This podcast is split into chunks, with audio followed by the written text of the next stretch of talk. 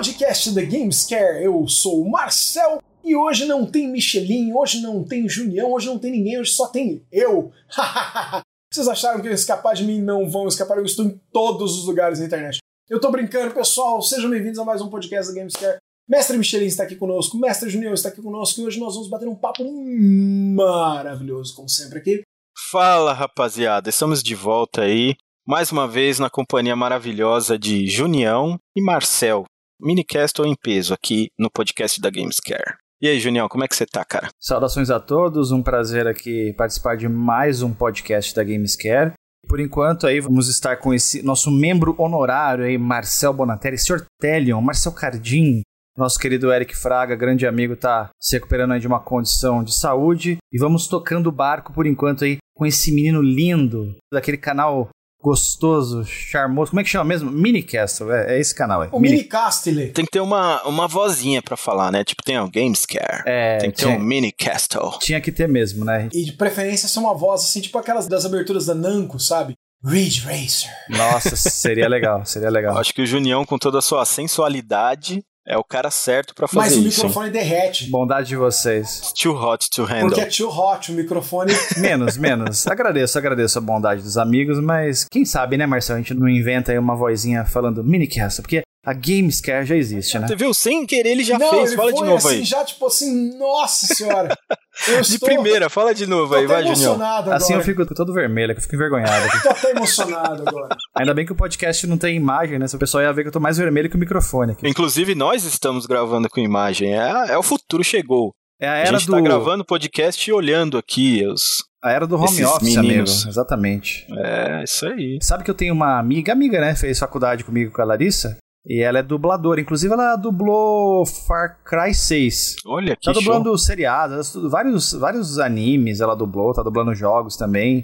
E ela montou, cara, um estúdio na casa dela e, e na pandemia fazendo dublagem de casa, Caramba, cara. mano. Muito louco, né? Show de bola, hein? E você nunca pensou em ir pra esse lado aí, Junião? Não, eu não tenho vocação. Primeiro que assim, pra você ser dublador, você tem que ser ator, né? Ela é atriz. Eu não sou ator, nunca fui ator. Hum, Eu teria que fazer um curso de ator, mas não me vejo. Não me sinto tão desenvolto e, na verdade, não, não é a área artística que eu mais me identifico, assim, pra atuar, na verdade, né?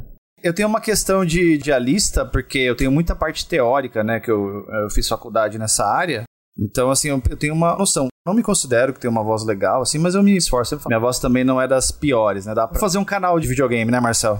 Na hora que você falou, dá pra fazer um canal de videogame, eu ia fazer uma piada terrível, mas eu falei assim. É, Eu terrível. pensei melhor, eu falei, não, somos todos cavaleiros adultos, eu não vou fazer essa piada. Mas sim, dá pra, dá pra fazer um canal de videogame sensacional. Ô, Michelin, você Sim, que é um cara, assim, um amante dos FPGAs, né? uhum. Sabe que eu tô, tô brincando? Daqui a pouco a gente vai, vai escutar umas poucas e boas aí. Conta pra gente, o pessoal que está escutando, que tá acompanhando o podcast. Lembrando que o podcast agora também estará no YouTube, tá? Vai estar no, É nas- nos aí. agregadores e também vai sair no canal do YouTube da Gamescare, tá? Então fiquem ligados aí. Conta pro pessoal quais os temas, o que, que a gente vai falar hoje? Bom, hoje vamos falar de temas super empolgantes aí, novos na cena, né? Então a gente vai falar hoje de FPGAs e emuladores. E a relação entre eles e a treta entre eles, aí vai ter muito papo aqui, vai ser show. Uma versão mais subjetiva da coisa. Isso. Junião falou, né, que agora tem um podcast no YouTube também, no canal da Gamescare. Graças ao Junião, que upou todos os podcasts lá. Quem estiver ouvindo os podcasts, porque assim, muita gente me perguntou, não entendeu direito, porque tá achando que são podcasts novos, mas não são. Aqueles podcasts lá a gente já gravou há mais de um ano, né? Então, assim, algumas coisas lá que a gente falou já mudaram ou já evoluíram, né? Então, tenham em mente isso aí, beleza? Exatamente, a gente pegou. A gente fez parecido com o que aconteceu também com o Minicast, né, Marcelo? Que a gente tinha o podcast pra viagem, que era só no, no YouTube, foi só que foi meio que o inverso, né? A gente fez o caminho inverso. A gente saiu do YouTube pra ir pra outros meios. Para ir pros agregadores de podcast, pro Spotify, os aplicativos padrão, né? Uhum. E aí a gente fez a mesmíssima coisa. A gente pegou todos os episódios que existiam até então, no momento da criação da conta de podcast, e upamos todos os episódios antigos. Aí ficou um acervo já, né? E aí todos os episódios novos começaram a sair também simultaneamente no YouTube e nos agregadores, que é exatamente o que vai acontecer agora também com esse podcast aqui da Gamescare. Vai sair tanto no, no YouTube quanto nos agregadores, no Spotify aí, no seu aplicativo favorito de podcast. Isso aí. Perfeito. E aí, Marcel, você quer começar esse papo? Eu acho que a gente tem que aproveitar uma pessoa com a mente tão incrível quanto o mestre Michel, esse conhecimento sem fim da mecânica e da eletrônica por trás desses sistemas, né? Mecânica. Agora a pessoa já pensou em graxa, já pensou em trocar o óleo do carro, né? Já pensou em trocar o Michelin, o assim, sem camisa, suando, cheio de graxa. Já, já pensou no Michelin Aquela coisa linda, né, mano? e existe uma dúvida, mestre Michelas, que é vocês já tentaram explicar no passado, hum. a gente tentou explicar no Mini também, mas as pessoas têm uma dificuldade em falar assim: o que raio é um FPGA? Porque assim, qual a diferença de eu comprar um Mega Drive da Tectoy novo e um FPGA para jogar Mega Drive? Primeiro, eu quero começar falando que eu não sou um cara especializado em FPGA, não entendo muito, só entendo assim um pouquinho para saber o que, que é mais ou menos. Não sou programador de FPGA, bem que eu queria. Então, assim, dentro da minha ignorância, eu vou responder. Pode ser que eu fale besteira, mas não ache que a gente está aqui para ser os especialistas e falar toda a verdade, somente a verdade, porque não é bem assim.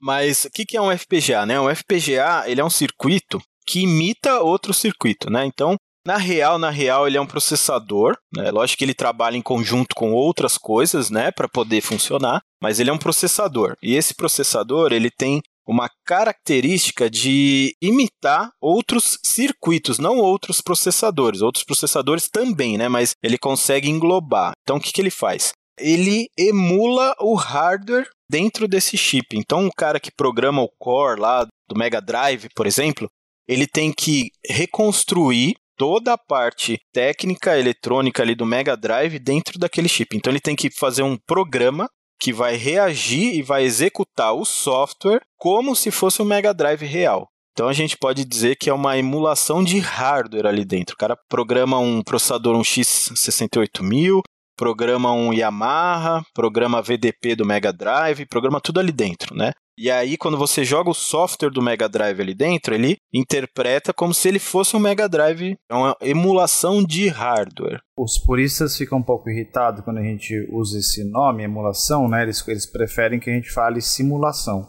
No final das contas, não sei se tem muita diferença, é, né? Mas você sabe, tem uma coisa engraçada. Esses dias eu estava conversando com o Túlio, que é ex-Watermelon e tal. Vocês conhecem ele. True Dream, né? A empresa dele, né? Isso, agora ele está na True Dream.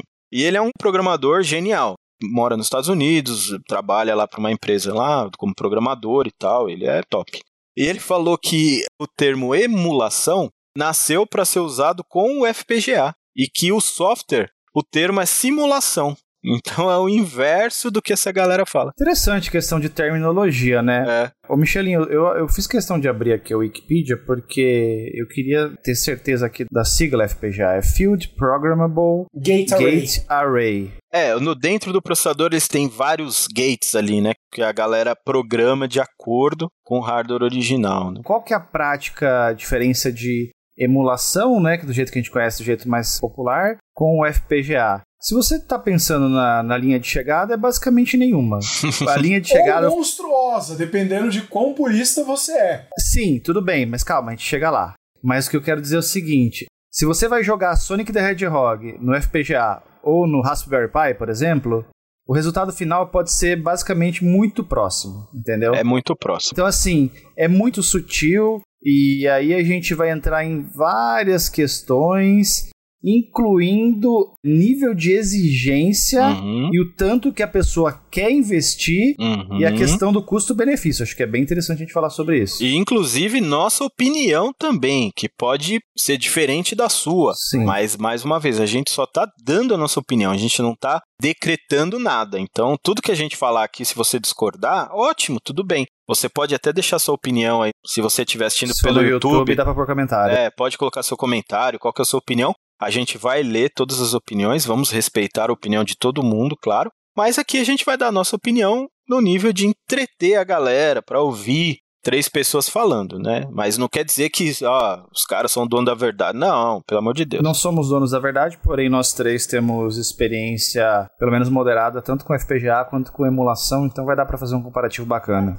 Se eu for tentar explicar isso para uma criança de 12 anos, um adolescente, um pré-adolescente, não sei qual é o termo mais adequado, eu diria que um pedacinho de hardware fechado, em tese, onde pessoas programam os núcleos, né, que eles chamam de cores, e esses cores, eles fazem aquele hardware fechado se comportar como um hardware da época, ao contrário do, por exemplo, do Raspberry Pi, que usa, tudo bem, nesse caso também usa um hardware fechado, mas ele usa aquele emulador escrito em software que vai te trazer direto o resultado final da coisa. Então você vai ter ali a parte gráfica, audiovisual, né, a tela, o som, a jogabilidade, a mecânica. Ele vai te entregar isso, vamos dizer assim, o bolo pronto, né? Uhum. Enquanto que o FPGA ele te meio que faz questão de compor os ingredientes separados e depois fazer o produto final. Eu acho que é mais ou menos isso, não sei se. Essa analogia do boa foi muito boa. Na verdade, a gente pode até, tomando ela um pouco mais complexa, saindo da criança dos 12 anos indo para o adulto de 20,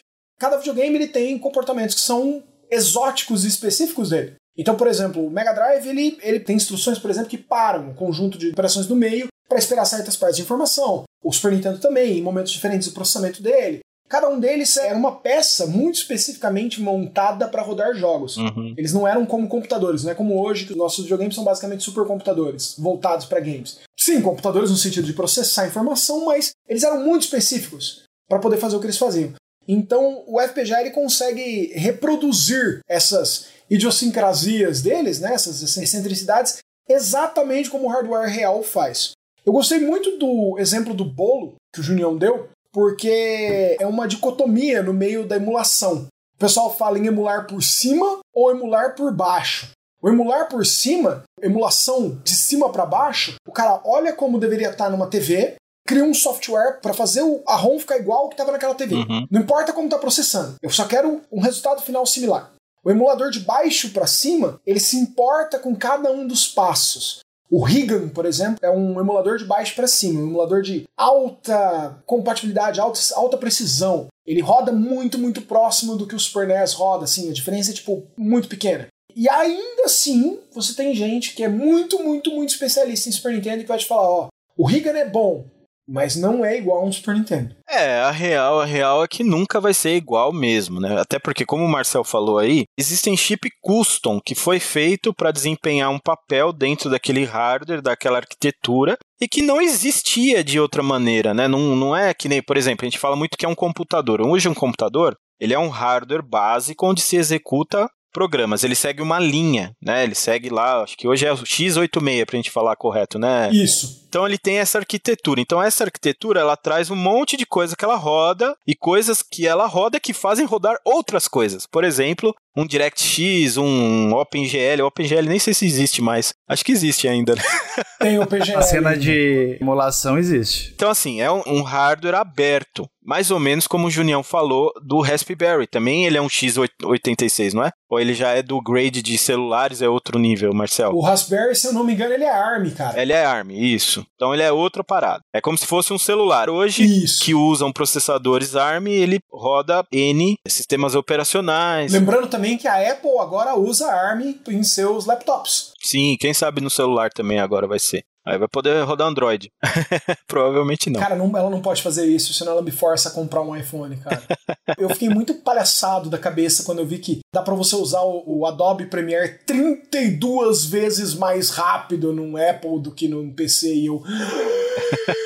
E 32 vezes mais caro também do que no PC, né? Oito vezes mais caro. Ah, Eu fiz a eu conta. vi, eu recebi um e-mail da Apple, um, um- acho que é Power Mac, né? Não lembro nem o nome lá, um notebook top deles lá. Apenas 77 mil reais. É. O Power Mac é o desk deles. Aí na hora eu já comprei dois, falei, vou comprar dois só pra garantir, né? É, porque vai que queima um. Porque vai esgotar muito rápido vai isso. que queima um. Vou ter que comprar no Mercado Livre com ágil, né? Por 100 mil reais. É, eu vai falei, ter que não, pagar eu o vou resgate depois, né? É, já vou comprar dois logo.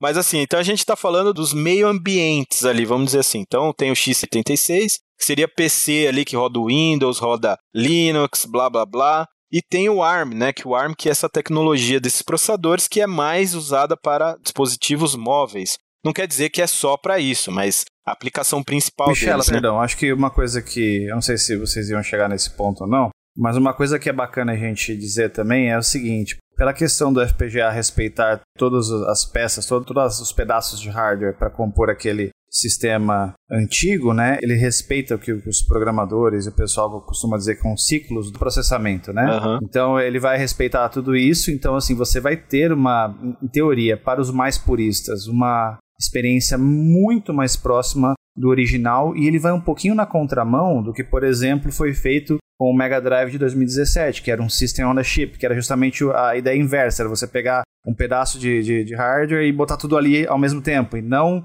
se preocupar em fazer todas as partes. Na verdade, a gente vai chegar nisso aí, hein? Calma. Tô calmo. Vamos lá.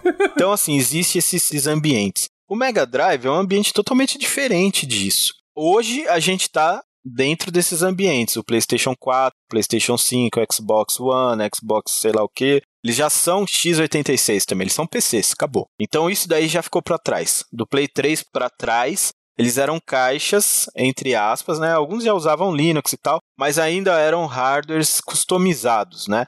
Então, por exemplo, né, como a gente está falando de Mega Drive, de NES, etc. Então, assim, alguns chips eram feitos só para o Mega Drive, alguns chips eram feitos só para o Master System, né? Então não, não tinha como o cara sair e falar assim, ah, vou comprar ali uma PPU de Mega Drive ali, vou fazer um videogame. Não tinha, era um chip exclusivo da Sega e tem uma coisa legal: a maioria desses chips que existem em trocentos consoles, placa de fliperama, então nem se fala não existe nem documentação de como esses caras funcionam. Então, existe um problema muito grande na hora que você vai tentar recriar um negócio desse. Porque você tem uma documentação. Como é que esse cara funciona?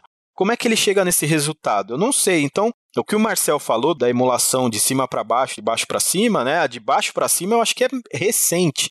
Quando a gente diz recente, não quer dizer que foi há pouco tempo, mas sei lá, pode ser que tá rolando há 10 anos, mas ainda é recente. É, tipo assim, começou em 2000, 2005, assim, né? Uhum. Então a galera via como o jogo rodava, via a velocidade, escutava os timbres e tentava reproduzir via software. Então era criado um software para que o jogo rodasse, né? O jogo é o software original, vamos dizer assim, a ROM, certo? Então, aquele, so aquele software criado interpretava o jogo de uma maneira mediana ou mínimo possível para que a experiência fosse parecida com o do hardware original. Então essa é a grande diferença, né? Enquanto um cara trabalha com um software para fazer aquela ROM rodar, o outro trabalha com hardware. Então o hardware reage ao software. E na emulação normal é o software reagindo a outro software, né? Então essa é a principal diferença. E a gente falando desse hardware ainda, né? Então, o Junião falou: "Ah, porque o FPGA tem ciclo perfeito de processamento e tal". Isso só foi conquistado alguns anos atrás, porque o que, que, o, que, que o pessoal faz? O pessoal começou a examinar esse hardware né, de maneira mais profunda, com avanços tecnológicos que a gente teve durante todo esse tempo. Então, hoje é possível você pegar um chip lá, uma PPU do Mega Drive, que a galera, entre aspas, não, não tinha conhecimento de como ela funcionava, e raspa o silício para ver o que tem dentro da parada ali e aí sim começar a entender como aquilo funciona. É uma retroengenharia, né? Isso, exatamente. Então, acho que o processo disso aí se chama decapar, se eu não me engano. Então, você tira o silício do hardware e você começa a analisar o hardware ali dentro, porque assim, aquele tabletinho preto que a gente vê é silício. Aquilo ali não faz nada. Dentro da, daquela parada ali, é silício mesmo, né, Marcelo? Não tô falando besteira, não, né? Aqueles chips pretinhos também não são em processador, né? O silício por dentro, aquela capa, se eu não me engano, é carbono. Só para proteger o silício. Acho que silício é mais né, em core mesmo, o né? O silício vai ser ficar por dentro do carbono. Ele, isso, ele é a parte que processa, isso. né? Então você tira aquela parte de cima ali, que é um carbono, e aí você vê a estrutura interna do negócio ali, como que o negócio funciona, ah, tá, e tá. E a galera começou a fazer estudos sobre isso. E aí começou a gerar um software em cima daquilo lá, um software, né, que conseguia reagir como um chip daquele. Então aí começou a nascer, assim, vamos mais uma, um adendo aqui. O FPGA não foi criado para jogar videogame, tá? O FPGA existe desde a década de 70 já. Sim. Não vamos confundir, né? E aí como tinha esse, essa disponibilidade desses chips que antigamente era ultra caro e só foi ficar barato alguns anos atrás, barato entre aspas, porque barato mesmo também não é, mas foi ficando acessível alguns anos atrás, né? Porque, meu, na década de 70, 80, 90 isso custava uma fortuna, era usado só em indústrias gigantescas que tinham a necessidade de usar um hardware específico e de repente aquele hardware não era mais fabricado e aí tem uma máquina que custa um bilhão de dólares que era atrelada àquele tipo de hardware e aí, aí, como é que fica? Vai jogar a máquina fora? Não. E aí o pessoal usava FPGA para recriar o hardware que para ser compatível com aquela máquina, por exemplo. Então é daí que veio o FPGA. Então o FPGA começou a analisar, peraí, vamos ver como é que isso aqui funciona e vamos reproduzir exatamente como funcionava. Então pega-se lá o chip da Yamaha, faz isso, pega o chip lá do Mega Drive, os chips do Neo Geo, o Neo Geo tem vários chips custom, né? Por exemplo, quando dá problema nenhum, cara, você só consegue consertar você pegando de outra placa, tirando o chip e colocando lá. Você tem que canibalizar o outro Neo Geo. Exato. Então, para você ver, né, o tipo de limitação que a gente tinha, né? E o FPGA foi transpondo essas barreiras dessa maneira. Só que o emulador também foi evoluindo conforme essas coisas foram ficando abertas para a galera usar. Então, o Marcel usou é, o exemplo do Regan, e ele também é ciclo perfeito hoje. Então, é uma coisa assim, é, tudo evoluiu, né? Na verdade. Então, hoje a gente consegue recriar um console retrô tanto em emulação como no FPGA de maneira praticamente perfeita ou quase perfeita, né? É lógico que o emulador ele precisa de um hardware um pouco mais parrudinho. A gente fala muito do Raspberry. O Raspberry a gente está falando ali do último nível ali de hardware, né? Do hardware mais fraquinho que a gente usa para fazer emulação, né? Porque é dali para cima é que está o, o negócio. Mas mesmo o hardware do Raspberry que usa lá um, um desses, desses processadorzinhos de celular que a gente estava comentando, já tem um nível de emulação muito top, dependendo do hardware que você está emulando. Você vai emular um Dreamcast ali, puta, já não fica tão legal. 64 também que tem um problema, né, de emulação tal. Mas, cara, Mega Drive, PC Engine, Super NES, NES, roda muito bem ali já, né? E é um hardware de entrada, totalmente de entrada. Você pegar o PC do Marcel, que veio direto da NASA, Cara, o negócio é outro nível, né? Fala aí, Marcel. Ele é legal. Ele é legal para isso, eu gosto, eu acho interessante. Ele não veio da NASA, eu achei que o computador da NASA ia ficar muito fraquinho, não ia dar pra, pra, fazer os vídeos direito. Aí eu peguei emprestado um do Junião. Um spare lá do Junião. Mas a gente está falando de um hardware super capaz. Ele consegue rodar um, um Rigan lá com ciclo perfeito de processamento perfeitamente. Já entrando em outro assunto aqui, não que a gente não vá continuar esse, mas que aconteceu hoje, eu acho que pela mídia, né? Porque assim, a gente está falando de uma indústria.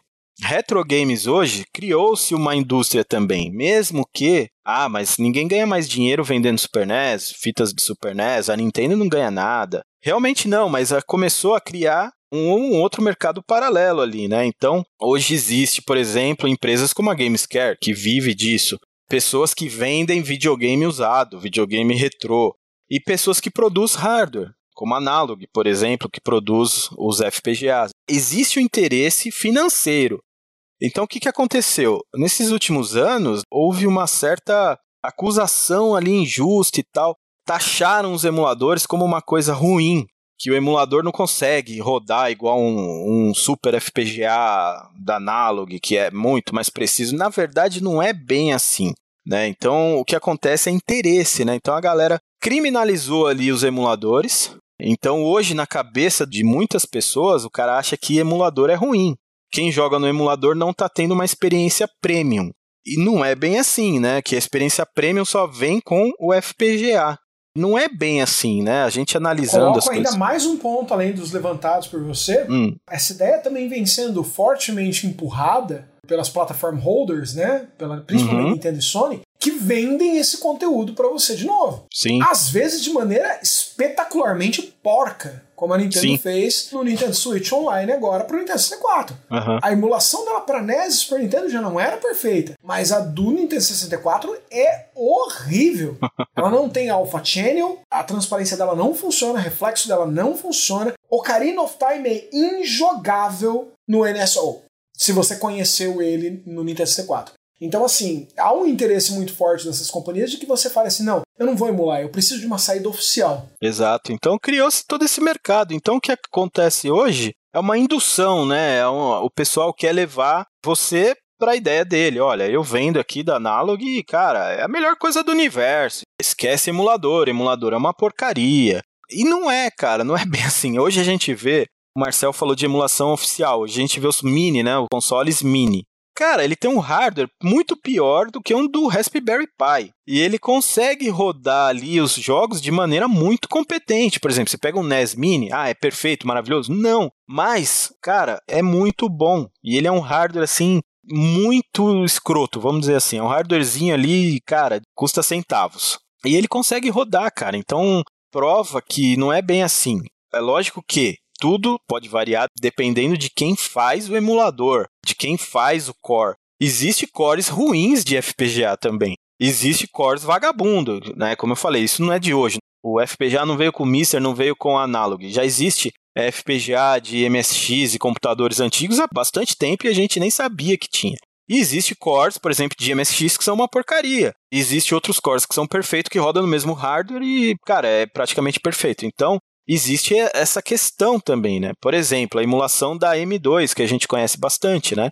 Os caras fazem emulador muito bom, né? E faz para rodar num hardwarezinho vagaba igual do Mega Drive Mini. E roda lindo. Roda bem. E ó, eu digo para vocês assim, tem gente que fala assim: "Ah, eu percebo a diferença". Eu não percebo. Vocês percebem a diferença? A não ser que é uma coisa escrota, né? Mega Drive Minis, fala? Não, eu tô dando um exemplo. Por exemplo, o Raspberry Pi. Quando você joga NES no Raspberry Pi e você joga NES no FPGA, você sente uma diferença? Cara, Depende do jogo. depende do jogo, depende de não, qual, que qual fosse que tela for um tô. jogo que seja suportado certinho no emulador, lá tudo certinho. Não, assim, mas aí Não. que tá. Aí entra no nível da loucura. O resultado final, se você não coloca um do lado do outro, é muito complicado pra você Uhum. perceber muitas vezes. Se- Principalmente se o emulador tiver configurado com a proporção correta, com filtros ou sem filtro, né, de acordo com cada caso. É muito difícil você perceber o resultado final, a menos que você coloque lado a lado os dois ao mesmo tempo e aí você examine minuciosamente, porque de Uhum. cabeça é bem difícil de você Não, descobrir. na hora do gameplay ali, que você tá concentrado no jogo e etc. Não, cara, você É, não, não percebe. vai. Eu acho que assim, depende de quantas milhões de horas você gastou naquilo. Mas aí você entra naquela insanidade do purista, É, né? não, e depende também do seu nível de exigência. É. e da sua capacidade de prestar atenção, que nem eu fiz um vídeo, inclusive usando o Mr. FPGA, que foi do daquele jogo Demons of Asterborg, né? Uhum. Uhum. O Brunão, né, o, Bruno, o Boot Sector, o Bruno Freitas, ele, ele viu o vídeo, né? E ele falou assim, Junião, esse gameplay tá com shimmering. Eu falei, cara, não vi. mas se você falou... É, mas o Shimmering não tem nada a ver com o Mystery, nem com, né? Não, eu sei, mas assim, artefatos gráficos e coisas específicas da imagem, você tem que ter um olho clínico pra você Ah, sim, é, sim, identificar, entendeu? Então aqui no caso ali, eu teria que ter usado um, um filtro sem interpolação pra ele poder não gerar artefatos que me dê um não, na shimmer. verdade é o inverso. Você teria que usar interpolação. Na verdade, ele, ele me recomendou usar um, um filtro lá que não tem interpolação, um filtro específico É, lá. então, mas aí assim, ó, é, como é que funciona esse negócio de shimmering? Shimmering, quando a tela anda, seja lá pra qualquer lado, pra frente, pra trás, pra cima, pra baixo, você vê os pixels meio que piscando ali, como se fosse uma faixinha passando. Tem vários tipos de shimmering em vários níveis, né? É, é um artefato gráfico indesejável. Mas você vê uma cintilância nos pixels ali que você fala, opa, peraí, o que, que é isso? Cintilância, perfeito. Cintilância. Cintilância. Você só vê na Gamescare. É cintilância, cara, é isso mesmo. E aí você tem isso quando você tem a escala irregular de pixels, que você tem que, por exemplo, Exatamente, é dividir um pixel em meio pixel, Isso. ele pode acontecer esse tipo de artefato aí.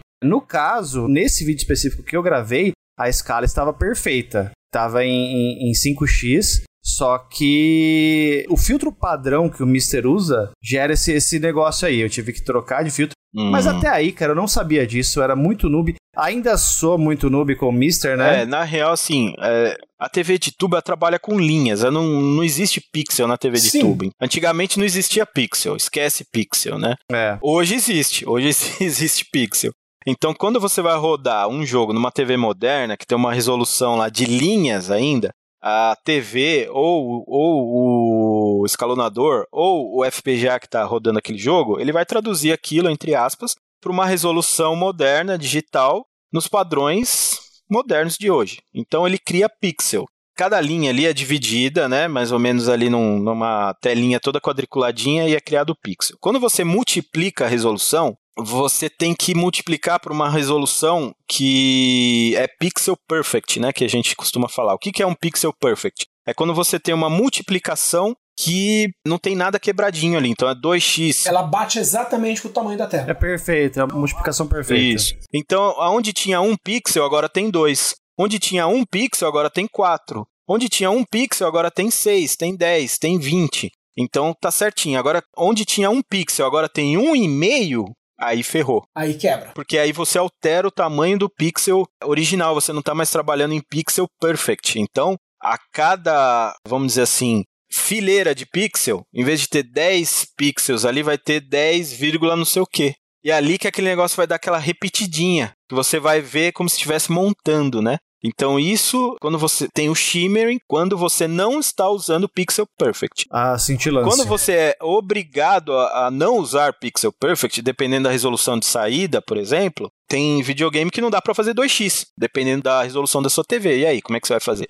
Faz 1,5. Existe uma ilusão na, na comunidade de que todos os videogames antigos funcionavam em 240. E não é. Uns funcionavam 226, outros funcionavam 224. É, o 240p é usado assim de maneira. É arredondado. É um né? arredondado. É, porque Cada um existe tem- 320, 300 não sei quanto, o Atari era menos de 200, cento e pouco, então. 224, É. 220, não sei quanto, né? Aí você, e você tinha modos ainda, por exemplo, o Super Nintendo tinha modos dentro dele que usavam, tinham mais ou menos linhas. Mas, cara, essa coisa do Super Nintendo era difícil até de você notar em TV de tubo, porque a TV de tubo ela pega o tubo de imagem, ela estica. Exato, ela é anamórfica. Ela não liga. Tubo é o hippie. O tubo não tá nem aí com nada. Ele só quer viver a vida feliz, Tubo entendeu? é o hip é ótimo. Eu vou mandar fazer uma camiseta disso com uma TV de tubos. O tubo ele dá aquela esticada, só que como é uma esticada natural e analógica, que não trabalha com pixels, como o Michelin falou, não existe como você ter esses artefatos gráficos na tela de tubo. Você só Não vai ter existe, isso não com o advento da digitalização e passar numa tela moderna. E é por causa disso que o Junião colocou que você tem quando você vai usar o seu mini NES ou o seu mini Super Nintendo,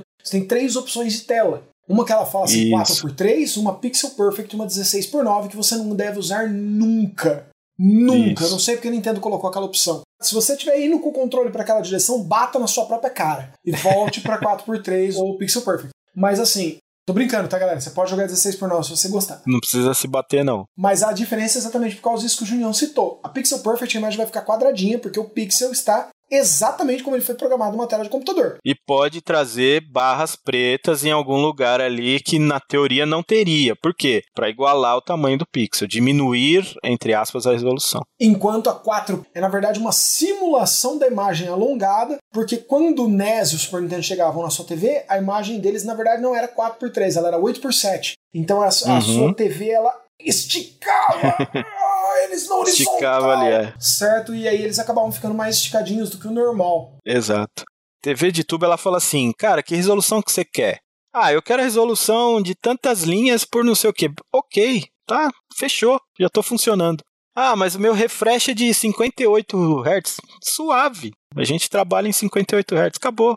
Já a TV digital, não, cara. TV digital é o cara certinho que não aceita nada fora das normas, entendeu? Então, Ela é metódica, ela tem que receber uma mastigado certinho do jeito que ela quer ali e acabou. E a TV digital, ela tem que trabalhar na resolução nativa dela. Ela não trabalha em outra resolução. Ah, mas Michelin é louco, porque ó, eu tô ligando aqui o bagulho aqui de 480p na minha TV de 1080 e tá funcionando. Vai funcionar, mas a TV vai mostrar a imagem na resolução nativa dela. Por isso que existe o escalonamento de imagem. Você pode ligar qualquer resolução. Às vezes, ele aparece informação de resolução de entrada, que o pessoal confunde, né? Exato. A de saída é sempre a resolução nativa. Então, o Marcel falou, fica barrinhas pretas, porque você está dentro de uma canvas de 1080p. Se você vai reproduzir uma resolução menor, ok, a gente produz uma resolução menor. O que, que acontece? A gente vai colocar linhas pretas para preencher o resto da resolução que está faltando, ponto final. Então, por isso que a gente tem barras pretas, né? Dentro da minha TV de 1080p, eu posso mostrar um pixel se eu quiser, né? E o resto da TV fica tudo preto. Então, é isso que acontece. A imagem diminui para diminuir a resolução e ela é preenchida com barras pretas. Espetacular. Então, é isso que é o shimmering, só um adendo. É a cintilância. E isso acontece em todas as paradas, no FPGA, no emulador, se você quiser, no console real, dependendo do escalonador que você estiver usando também. Sim, então isso sim. aí não é uma coisa, ah, isso acontece com emulador, isso acontece com console real. Não, acontece com tudo.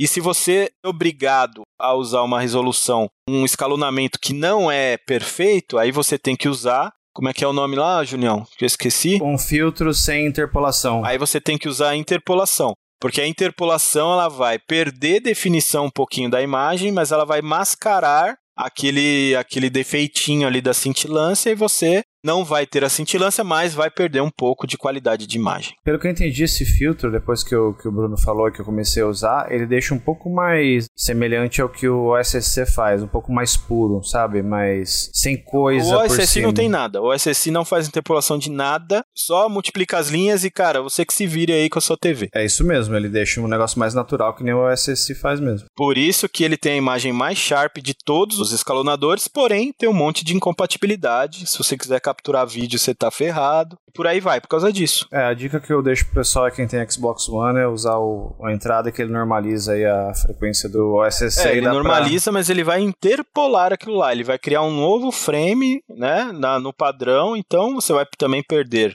crocância e você vai Mesma coisa de você usar um, uma interpolação, mas aí você consegue jogar e consegue capturar. E o do, do Xbox, impressionantemente, assim, ele é bem rápido, assim, não tem uhum. input lag nem nada. Então, é uma alternativa aí para quem tá precisando capturar do OSSC. Na verdade, quem tá precisando capturar do OSSC, ou troque de placa de captura, ou compre outro escalonador, né? É a melhor solução.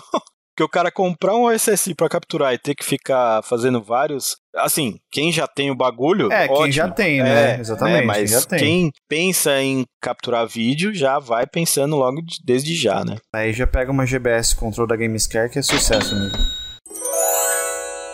Voltando ao Final Fantasy VII, né, Marcel? Voltando ao Final Fantasy VII, que a gente, toda vez que eu venho aqui, a gente é obrigado a conversar do Final Fantasy VII. A gente ainda tá esperando, o, o Fabão tá esperando o Final Fantasy VII parte 2 ser anunciada porque ele ainda está lidando com o fato que existe um parte 1.5. E vocês viram o próximo projeto grande da Square, um remaster de Chrono Cross. Ai, Jesus. Meu medo não conhece limites no caso de um remaster. Eu tentei jogar recentemente Final Fantasy VIII no remaster dele e eu achei chato demais. É muito chato Final Fantasy VIII, cara. Desculpa. Talvez tenha sido legal lá ah, atrás, em 1998. Olha, eu não vou falar porque Final Fantasy VIII eu joguei na época que saiu só, é, então eu vou ficar legal. quieto. Hoje não desce mais, cara. E eu vou ficar quieto também porque eu falei brincando do Final Fantasy VII, o pessoal que tá ouvindo deve estar tá falando: "Ah, não, não, não, não, não, não, não acredito". Mas voltando à vaca fria? ah, mas deixa eu só colocar uma coisa. Bem feito para você, Marcel. Tomara que a Square destrua todos os seus RPGs prediletos como ela fez com Final Fantasy VII, para você sentir o que eu tô sentindo. Mas é aí que tá. Pronto. Se ela me entregar um Chrono Cross da mesma maneira que ela fez o Final Fantasy VII, mesmo tá que em, em pedaços, com o Chrono Cross, eu vou curtir o Chrono Cross em pedaços. Eu não vou sofrer com o Chrono Cross de ação. Vamos eu ver. vou sofrer com o Chrono Cross igual. Vamos ver quando eles destruírem todos os seus momentos mágicos de Chrono Cross. Olha essa parte de Chrono Cross. A Square vai lá e faz um, uma merda naquilo lá. Quero ver. Marca esse papo aí, Junião. Marca esse papo. Tá marcado, tá anotado aqui. Mas voltando à vaca fria, então, dos FPGAs. Então nós falamos da cintilância. Que não tinha nada a ver com os FPGAs. Não tinha nada a ver com os FPGAs. Falamos já dos emuladores, então. Já deixamos bem, bem tranquilo pro pessoal o que, que é a emulação de cima para baixo, de baixo para cima, uhum. e que o FPGA então está simulando hardware e que, portanto, ele não está mais emulando, ele está emulando o hardware, não o software, ele está simulando o hardware. E aí o mestre Michelin colocou um ponto muito interessante. Nem todos os cores de FPGA são perfeitos. Uhum. Então tem gente que fala assim: ah, eu prefiro o hardware original, mesmo o FPGA sendo muito próximo. Porque a pessoa, ela realmente consegue ver uma diferença ali ainda. Mas nós, hoje em dia, nos, nos quesitos de core, nós estamos nos aproximando se, se, já não chegamos à perfeição em casos, em alguns chegamos, estamos nos aproximando de um para um, correto? É, a pergunta é, o que é a perfeição? Porque, cara, eu acho que ninguém, ninguém, ah, meu, me desculpa, se alguém levantar a mão e falar assim, eu sei a diferença, eu vejo a diferença do core do Mega Drive, o Mega Drive original, ah, cara, me perdoe, eu não vou acreditar tirando coisas que são de repente conhecidas, né? Uhum. Ah, tipo, ah, tem esse problema. Mas, por exemplo, o core do Mega Drive, na minha, ao meu ver, é muito perfeito. Pode ser que não rode todos os jogos de maneira perfeita, mas vai. Pega Sonic 1, coloca no core. Pega Sonic 1, coloca no Mega Drive, coloca no emulador. Cara, é muito difícil de ver alguma diferença. Às vezes dá para você perceber a diferença, assim, nesse caso específico que você tá falando, hum. por se tratar de uma máquina analógica e outra digital, entendeu? Por Não, exemplo, sim, claro. é muito fácil para mim perceber quando, por exemplo, você tá vendo uma live no YouTube de gameplay. Uhum. Para mim é muito tranquilo se eu tiver com uma tela cheia de jogo. De hardware real. O que, que é hardware real e o que, que é um emulador ou um FPGA, Mas por exemplo. As lives do, do Mini Castle que são feitas em hardware da Gamescare, eu quero ver o cara falar. Eu vi uma live do Junião rodando o PC Engine que eu falei, caraca. Não, não, PC Engine não, mas algum caso específico, por exemplo, Mega Drive Master System, principalmente por conta de jailbar e essas uhum. coisas, dá para você ver qual que é o, o original. Mas por conta disso, fica mais difícil se você está comparando, por exemplo, o Raspberry Pi, né, bem configurado, com o RetroArch, com, por exemplo, o Mr. FPGA, porque daí é tudo digital e fica bem mais complicado de você uhum. perceber, né? Para mim, o que eu acho que hoje muda, cara, é a experiência que você vai ter. Tem gente, inclusive até mandar um abraço pro Paulão, que não é mais Paulão 64, agora é Mr. Paulão. é, Mr. Paulão, inclusive, né, veio, me xingou até, falou, cara, você é um bunda mole. Porque ele falou, olha, saiu o core de Playstation 1 no Mr. Jesus amado o Mister é Deus na Terra, meu Deus, Jesus. Aí eu falei, Paulão, Mister Paulão, calma. Já existe emulação de PlayStation 1 desde que eu era criança, desde que o PlayStation 1 ainda era vendido. E aí ele ficou bravo comigo.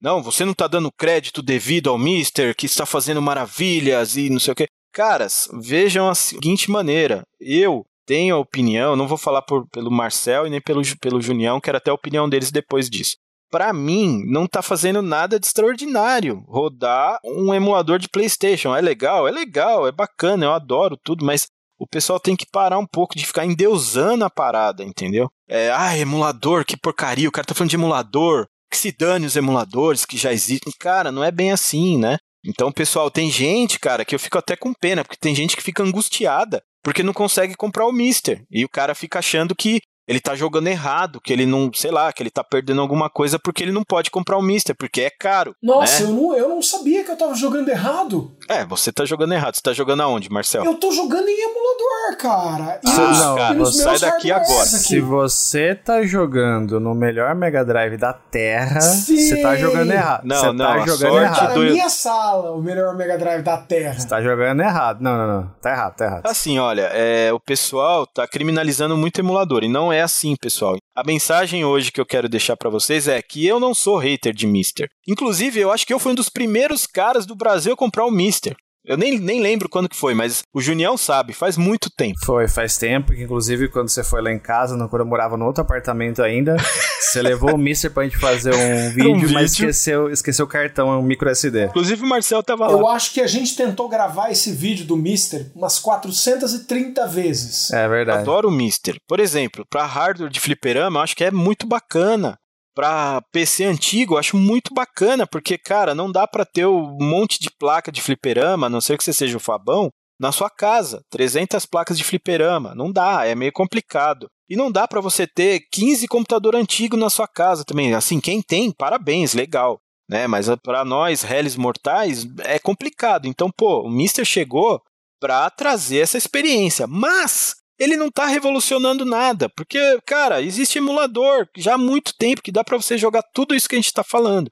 Agora o cara que compra o Mister para jogar Mega Drive e PC Engine, cara, não sei, eu acho que não é tão vantajoso assim pelo custo dele, né? E como eu estava falando, depende da experiência. Para mim, a experiência de jogar no Mister é igual a experiência de jogar no, no Raspberry. Aí um, alguém vai falar, ah, mas é diferente.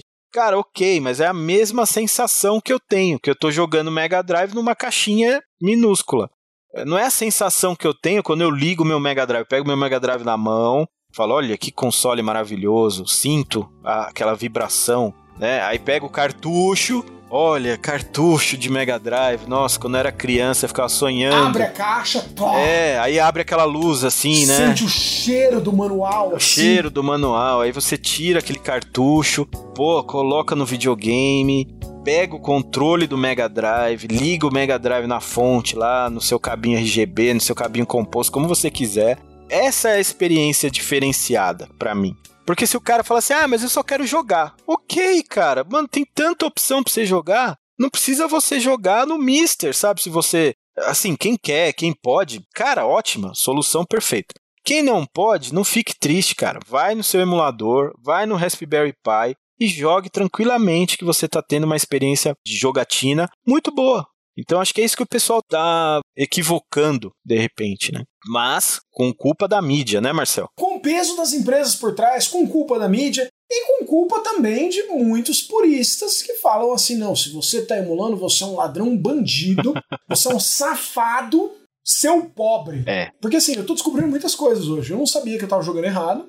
E é importante a gente colocar essa coisa, de que existe também uma quantidade muito grande de gente defecando regulamentos Uhum. e falando assim: não, cara, você não pode jogar via o emulador, senão você é um criminoso sujo. Cara, isso é uma discussão tão grande que as próprias empresas que são donas dos, dos softwares nunca quiseram levar pra justiça. Uhum. Porque é uma discussão gigante. Tem Mega Drive, Mega Drive à venda e cartucho à venda? Não. Tem Master System à venda? É, quando o Marcel fala que não tem a venda, é pela empresa oficial, né, Marcel? Isso, pela empresa oficial. Analog não conta. Até porque o melhor Mega Drive do mundo feito pela Analog. Eu sei que vocês dois discordam. Sorte que o Marcel tá lá em Campinas agora, O sorte. melhor Mega Drive do universo É melhor que o original, é né? melhor que o original. Pra ele ser um melhor Mega Drive da Terra, ele tem que ser um Mega Drive obrigatoriamente. Então ele já falhou, né? Mas tudo bem. Ele já falhou Já do falhou mais básico no começo, é. Logo, logo no comecinho já que é- falhou, né? É. Ele não é um Mega Ele não é Drive. o Mega Drive. né? Você já errou gravemente aí, Marcel, porque, né, você não tem como você errar mais que isso. Mas, assim, brincadeiras à parte, se você comprar algo da Analog, e outro, não é oficial, lembrando que nem todos os produtos deles, tá, galera? Houve uma época que a Analog fazia, por exemplo, o primeiro Analog NT, ela foi lá, pegou Famicons, Uhum. arrebentou esses Famicons, tirou os processadores e colocou os processadores numa nova placa. Isso. Beleza? Então é hardware original, entre enormes aspas. Uhum. A mesma coisa quando a Analog tinha a linha delas de Neo Geos, que foi quando ela começou. Uhum. Então ela tinha uma linha de Neo Geos, essa linha de Neo Geos dela, ela pegava placas de um cartucho só MVS, encapsulava em madeira de lei, é hardware original. Então assim, beleza, não há discussões sobre isso. O FPGA é hardware original? Não. É um hardware oficial? Não. Se você está rodando no FPGA e você está rodando um emulador, é exatamente a mesma coisa. É um trabalho de preservação tal qual emulação convencional, cara. Perfeito. Exato. Só que um tá preservando o hardware, o outro tá preservando o software. Eu acho que a pegada é assim, um tá ganhando dinheiro e o outro não. Aí é que Exatamente. pesa mais também. Exatamente. Aí foi na jugular do assunto, né? Um tá fazendo uma grana veiaca e o outro não tá. E quem tá fazendo a grana veiaca tem melhores maneiras de se de- defender seu ponto de vista. Aham. Difícil. Inclusive o cara que faz o Rigan, é o Rama que faz o Rigan, Marcelo? não Você faço conhece? ideia, mestre. Tá, então vamos deixar essa informação no ar. O cara que faz o emulador Rigan, que o Marcel usou de exemplo, é o melhor emulador de Super NES, cara, não tem diferença pra FPGA pra nada. É perfeito, é ótimo. O cara que faz esse emulador falou assim: peraí, no começo do boom da FPGA, o que vocês estão falando aí, mano? Um monte de asneira que o emulador tem lag e o FPGA não, que não sei o que lá tem não sei o que e o FPGA não. Aí ele postou as informações técnicas do emulador dele. Calou a boca de meio mundo. Só que a gente sabe que hoje a gente vive num mundo que de repente não é atento aos fatos, e sim ao achismo. E aí muita gente saiu descabelando o cara, falando, é, né, emulador, né, é uma porcaria, o FPGA é melhor. E ficou por isso mesmo, mas o cara se pronunciou. Tanto que eu acho que até deixou quieto, acho que esse projeto, né, o Rigan, acho que nem tem mais atualização. Faz um tempo que não atualiza. É ridículo, porque é um cara que estava trabalhando gratuitamente para pessoas poderem jogar Super Nintendo dentro de suas casas de maneira perfeita. E aí o cara tava sendo criminalizado ainda, falando, tipo, quase que apareceu uma coisa assim, emulador é pra enganar trouxa, sabe? Tipo, sendo que é um negócio que o cara dá de graça, né? Ele perde tempo dele pra fazer gratuitamente ali para as pessoas se divertirem. E é engraçado porque a- eu não posso falar isso, eu não devia falar isso porque eu sou, eu sou um menino bom, a minha mãe me educou direito, mas eu vou ser obrigado a falar. Cara, é difícil não dar risada do NSO hoje em dia. Porque eu tava com emuladores desatualizados em Nintendo C4 e eu tava tendo um resultado melhor do que o que é apresentado. E o mais engraçado, o resultado que nos foi entregue no Wii em 2006 é melhor que o resultado que nos foi entregue no Switch em 2021. E a empresa que é dona do hardware original. Ela tá muito no, perdão da palavra, cifudismo. E aí vem aquela pergunta, mas por que? Não consegue? Só no FPGA consegue, tá vendo? Não, caras, não. Existe uma coisa assim. Custo-benefício para a empresa. Exato. A empresa vai ganhar quanto dinheiro naquilo? Ah, X dinheiros. Então justifica gastar Y dinheiro? Então acabou. Então eu vou gastar Z dinheiros, que é menos que o Y dinheiros, porque justifica aqueles Z dinheiros. Exatamente. Aqueles Z dinheiros é provavelmente quatro caras panameio numa sala, programando por três dias. Exato. Certo? Que é o que deu para gastar. Então, mestre Michelin e mestre Junião, porque você tem o ponto da, da questão do, do dinheiro e de jogar errado, que eu descobri hoje que eu jogo errado. Mas existe outro ponto. Quando você tem a discussão do purista, quando o cara não tem nenhuma grana nisso, e ele não vai jogar, ele é o cara que só fica ajustando pixel. Eu. Esse cara do ajuste de pixel é complicado. É, assim, se você é purista e joga no Mister, alguma coisa você tá, Tá confundindo, né? Mais uma vez, eu não tô falando mal do Mister, adoro o Mister, meu Mister tá aqui do meu ladinho, ó. Mas o cara que se diz purista, que vê a diferença onde ninguém mais vê, então o cara tem que jogar no hardware original. Correto, senhor Junião? É, se você for querer atingir o suprassumo do purismo, sim. Mas eu acho que existem. de- Supra-sumo do purismo. Eu acho que Essa foi da hora. Mas existem degraus, né? Por exemplo, tem alguns puristas. É porque é aquela coisa, tudo depende da noia individual de cada um. Existe, a gente conhece pessoas assim, inclusive. Existem Uhum. puristas que é, se contentam com o Mister. Acham que o Mister é um, um padrão ali Uhum. aceitável. Mas já não jogariam no Raspberry Pi. Então acho que é uma questão individual de cada um.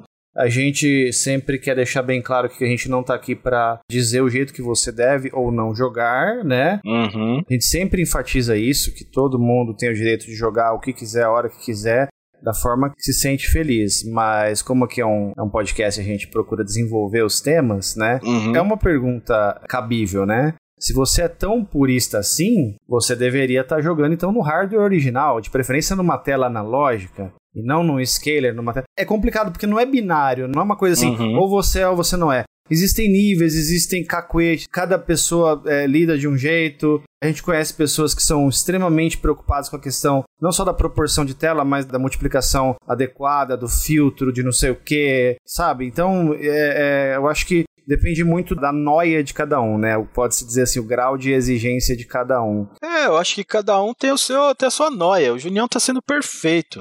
Qual é a minha noia? A minha noia é extrair o máximo do hardware original. Eu adoro ter o hardware original. Eu não tenho maturidade mental para vender minha coleção ainda. Não tenho, não consigo. Se eu vender minha coleção, eu vou entrar em deprê amanhã. Se eu vou ficar, ai, meu Mega Drive, não. Super entendo e me solidarizo com isso. É, também não me vejo vendendo a, a coleção, mas, por exemplo, há pouco tempo eu adquiri um Mr. FPGA, eu tenho um Mr. também, assim como Hum. o Michelas. O Marcel não tem o Mr., mas ele tem, ele tem acesso ao FPGA também através do, do Analog, né, Marcel? Você pegou o Mega Drive e o. Eu só tenho o Mega da Analog por enquanto. Só o Mega? Eu ia pegar o Super Nintendo da Analog, o cara colocou por 1999 no Mercado Livre. Eu fui lá, eu ia bater a venda e aí o cara vendeu pra outra pessoa. Eu odeio FPGA, que eu fui um dos primeiros a comprar o Mister. E eu tenho o Mega da Analog e o Super NES da Analog. Mas eu odeio FPGA. Você tá ironizando, né? Segundo o Paulo, eu sou um hater de FPGA. Paulo, eu vou te pegar quando eu te ver na rua, hein? Fica esperto. Mas tem muito disso. Por muito tempo, eu e o Marcelo, entre aspas, a gente sofreu por pessoas acharem que a gente é, por exemplo, contra CVs de tubo, porque a gente fala de RGB, a gente Ah, tem uma, uma tá. forma de introduzir o RGB com as pessoas e é, tudo cara, mais. esses, esses caras, mano, estragam, né, a, a, a brincadeira, É, né? uma coisa não tem nada a ver com a outra, entendeu? É bom deixar claro que uma coisa é uma coisa, outra coisa é outra coisa. O FPGA é uma forma de jogar videogame, o emulador por software é outra forma, Uhum. o hardware original é outra forma. E tá tudo bem, entendeu? A gente quer conversar sobre as possibilidades, as alternativas que nós temos. A gente não quer entrar em Flame War pra saber qual é melhor, qual é pior, qual, quais Taxação, ninguém quer, a não. gente quer aqui nesse podcast trazer experiências que nós tivemos com toda essa coisa para ajudar vocês a terem uma opinião formada. De repente, se alguém tá na dúvida ou, ou quer aprender mais sobre determinado ponto, a gente tá aqui para isso. Uhum. E de forma alguma a gente quer depreciar qualquer tipo de jogatina, seja por emulador, seja por FPGA ou pelo hardware real. Você estava falando essa questão do, do purista, né, Michelas? Tem gente, por exemplo, que é tão purista a ponto de dizer que você tem que jogar o Mega Drive na TV de tubo, mas tem que ser no vídeo composto ou no RF. Que é porque assim que se jogava originalmente naquela época, as pessoas tinham acesso a esse tipo de tecnologia. Eu já sou que nem você, eu já tô mais pro seu lado. Eu gosto de extrair o máximo que a gente tem daquela maquininha, seja RGB, entendeu? Ou alguma outra coisa. Eu, eu tô contigo. Mas tem gente que defende que você tem que jogar no RF. O Marcel sempre brinca que você não deve usar vídeo composto. Mas tem gente que justamente defende o contrário, que você deve sim jogar no vídeo composto para você ter uma experiência mais aproximada daquilo que você tinha na época. Então, assim, não é binário, tem várias vertentes e depende do grau de noia de cada um. Exato. Vai do tanto que você está disposto a investir e do tamanho da sua exigência Uhum. baseado naquela coisa específica. É bem isso, cara, resumindo, né? É isso aí. Inclusive, eu vou até deixar uma mensagem aqui. Fujam desses caras taxativos que ficam, ah, não, você tem que fazer isso, não, você tem que fazer aquilo, não, isso é uma bobeira. Há um tempo eu escutei um cara falar numa live que ele queria que todas as TVs de tubo morressem. Que ele odeia TV de tubo. Cara, vai caçar sua turma, entendeu? Vai catar coquinho. Se o cara quer ter uma TV de tubo, deixa o cara ter a TV de tubo. O cara quer ter uma LCD, quer ter um monitor, quer ter escalonador. Cara, cada um faz o que bem entender da vida. E assim, o pior é que essas pessoas que são taxativas, que são negativas até digo, porque fica espalhando ódio, né? Porque o cara tem ódio. Eu tenho ódio do Junião porque ele usa RGB. Eu tenho ódio do Marcel porque ele falou que não gosta. Cara, vamos sair dessa. Vamos sair de ter ódio das pessoas. Ninguém tem que ter ódio de ninguém, ainda mais por um motivo tão imbecil assim. O Marcel falou que, ah, não jogue no composto. Ok, Marcel é um cara super legal, super bacana. Eu quero ser amigo dele. E eu adoro o Marcel. Assim como eu adoro o Junião que usa RGB. Eu não tô nem aí. O cara, sabe, tira essa, essa taxação do cara. Você julga o cara por uma coisa que você julga na sua mente que ele falou que não tá certo. Então parem com isso de odiar as pessoas, de ficar espalhando esse ódio. Cada um joga do jeito que quiser. Se o cara quiser ficar regulando o pixel, deixa o cara. Se o cara quiser jogar no FPGA, deixa o cara. Se o cara quiser jogar no hardware original, por combo, cada um cuida da sua vida. Vamos ser amigo, que é muito melhor do que ficar criando inimigo e espalhando esse ódio. O Brasil já tá cheio de ódio já, cara. Tudo quanto é lado. O brasileiro tem um poder de virar inimigo, que é uma coisa assim extraordinária, né, cara? A gente tem que reverter essa parada. Sabe? Não é virar inimigo, é virar amigo, é tentar entender a posição do cara. Assim, a gente tá falando de um videogame que é uma coisa super banal. Mas é, é o que a gente tá falando aqui. Por que, que o cara joga desse jeito? Ah, vamos ver. Ô, Marcel, por que, que você joga assim? Pô, é, até que ficou legal. Eu prefiro jogar assim, mas ah, entendi o seu lado. Pronto, cara, e vamos ser amigos, entendeu? Vamos deixar a galera jogar. Porque agora já tá crescendo essa nova vertente do ódio, que é os caras do FPGA, cara. Pelo amor de Deus, pessoal. Vamos sair fora, não tem essa de ódio. É, o negócio é amizade. É, o, o desabafo do, do Michelin é bem justo, é bem, bem cabível também. Mas isso é uma coisa que é inerente à comunidade, ao ser humano mesmo, né? Quando não é FPGA versus emulador, é RGB versus TV de tubo, ou é Nintendo versus Sega, ou é Sony Uhum. versus Microsoft. O pessoal dá um jeito. PC versus console. PC versus console. As pessoas sempre vão achar maneiras de serem idiotas. Eles dão um jeitinho de fomentar essa rivalidade, essa briga, essa treta. Tem algumas pessoas que são dessa forma, a gente não fomenta isso, a gente não incentiva isso. A gente tá aqui para mais uma vez para comentar e falar sobre alternativas de se jogar videogame, cada um escolhe a que bem entender, a gente respeita todo mundo, entendeu? Eu só fico um pouco triste até, diria, né? Lembrando daquilo que o Michelin estava falando, que tem pessoas que não se permitem jogar porque, entre aspas, estariam jogando da forma incorreta, Uhum. mas o cara também não tem dinheiro para pegar aquilo que ele julga ser o correto. E aí ele se priva de jogar. Eu acho que isso é prejudicial para a pessoa, né? A Claro. pessoa acaba perdendo alguns jogos, deixando de jogar jogos, porque, entre aspas, estaria jogando de uma forma errada, uma forma não precisa, ou sei lá, o que você queira falar, É, né? e cria até uma angústia na pessoa, porque a pessoa tá jogando e ela não. É, Assim, eu acho que ninguém tem dinheiro infinito. Eu tenho muita coisa que eu queria ter e não tenho porque eu não posso. Só que tem gente que pode um pouco menos que eu. E aí a pessoa não pode ter uma parada dessa de repente. E aí a pessoa fica naquele conflito interno, sabe? Desejando tanto aquilo porque falaram que é assim, que é assado e a pessoa não pode. É chato fazer isso com alguém, é errado, na minha opinião, né? E eu não tô falando só por causa disso, até porque não existe essa coisa que o pessoal fala, não sabe? Tem gente que até pensa assim: ah, o Michelin tá falando isso aí só porque ele quer que a pessoa use hardware original e compre produtos dele. Não, cara. O que eu tô falando é exatamente o inverso. Quem quer partir para um negócio mais barato, que é ter um, um respzinho, ou que é para jogar no computador do, do pai, da mãe, e quer colocar lá um, um emuladorzinho, cara, jogue, porque você vai ter uma experiência tão boa quanto um hardware real ou um FPGA. Ô Michelin, uma coisa que a gente precisa enfatizar, que é ponto super positivo dos emuladores de software convencionais que a gente conhece, é a questão da inclusão, né? Uhum. É extremamente democrático, porque você tem um celular Android aí, que qualquer um tem, Hoje no Brasil tem mais, literalmente existem mais celulares do que pessoas, né? Uhum. Então é muito comum a pessoa ter um, um Android, um celular, um aparelho de telefone celular, né? Isso. Pode jogar os emuladores, o cara pode jogar no PC dele, entendeu? Pode jogar no tablet. Então, assim, e, e tem um alcance, uma biblioteca de, de sistemas, de jogos infinita, basicamente, para o cara jogar, né? Então, assim, é uma forma muito inclusiva de se jogar videogame, videogames antigos. Muita gente faz uso dos emuladores, não teria condições de comprar o hardware original, muito menos escalonador, essa parafernália toda. O cara joga emulador de graça, feliz da vida. E outra coisa, caras, é uma coisa muito importante que a gente vive numa bolha privilegiada, né? Que os nossos, por exemplo, Minicastle produz conteúdo, na maioria das vezes, direto do hardware original, né? A gente extrai imagem dos videogames de verdade, né? Mas se você pegar a imensa maioria de canais de videogame no YouTube ou na Twitch ou em qualquer uma dessas plataformas digitais aí, os caras não conseguiriam produzir conteúdo de jogos se não fossem os emuladores. Porque você ter um hardware original, um escalonador, um RGB, uma placa de captura, tudo isso é custo, é custo, é custo, é custo. Um Mr. FPGA é um custo incrível, assim, né? Então, o cara não precisa gastar nada disso. O cara simplesmente tem um computadorzinho lá, que não precisa ser o melhor computador do mundo, instala um RetroArch, lá tem os, os cores dos emuladores lá, Uhum. e o cara joga feliz da vida, produz conteúdo, faz sucesso e tá tudo bem, entendeu? É isso que a gente quer dizer. E outra, tem o cara que pode, o cara que tem dinheiro e fala assim: ah, eu não quero gastar com isso. É o direito dele. Eu- então pra que, que eu vou ficar falando assim, olha, não, você tem como. Não, o cara fala assim, não, cara, eu jogo aqui no meu celular e eu tô feliz. Ah, não, mas, cara, você tá jogando no emulador, tem lag, tem não sei o quê, e o cara nem sabe às vezes o que ele tá falando. Então, assim, às vezes o cara simplesmente não quer, entendeu? Ele só quer se divertir ali, pra ele não ter a importância que tem pra gente. Por exemplo, pra mim, eu acabei de falar, qual que é a maior importância pra mim? É ter o hardware original, eu gosto. Eu tenho todos os hardware original que eu quero? Não, mas os que eu tenho, cara, eu gosto de pegar, de ligar, de me divertir, eu acho bem legal. O outro cara, ah, não, eu gosto de ter emulador aqui com todas as ROMs, joia. O outro, ah, eu gosto de ter um, o FPGA, joia. E tem cara que não quer ter nada.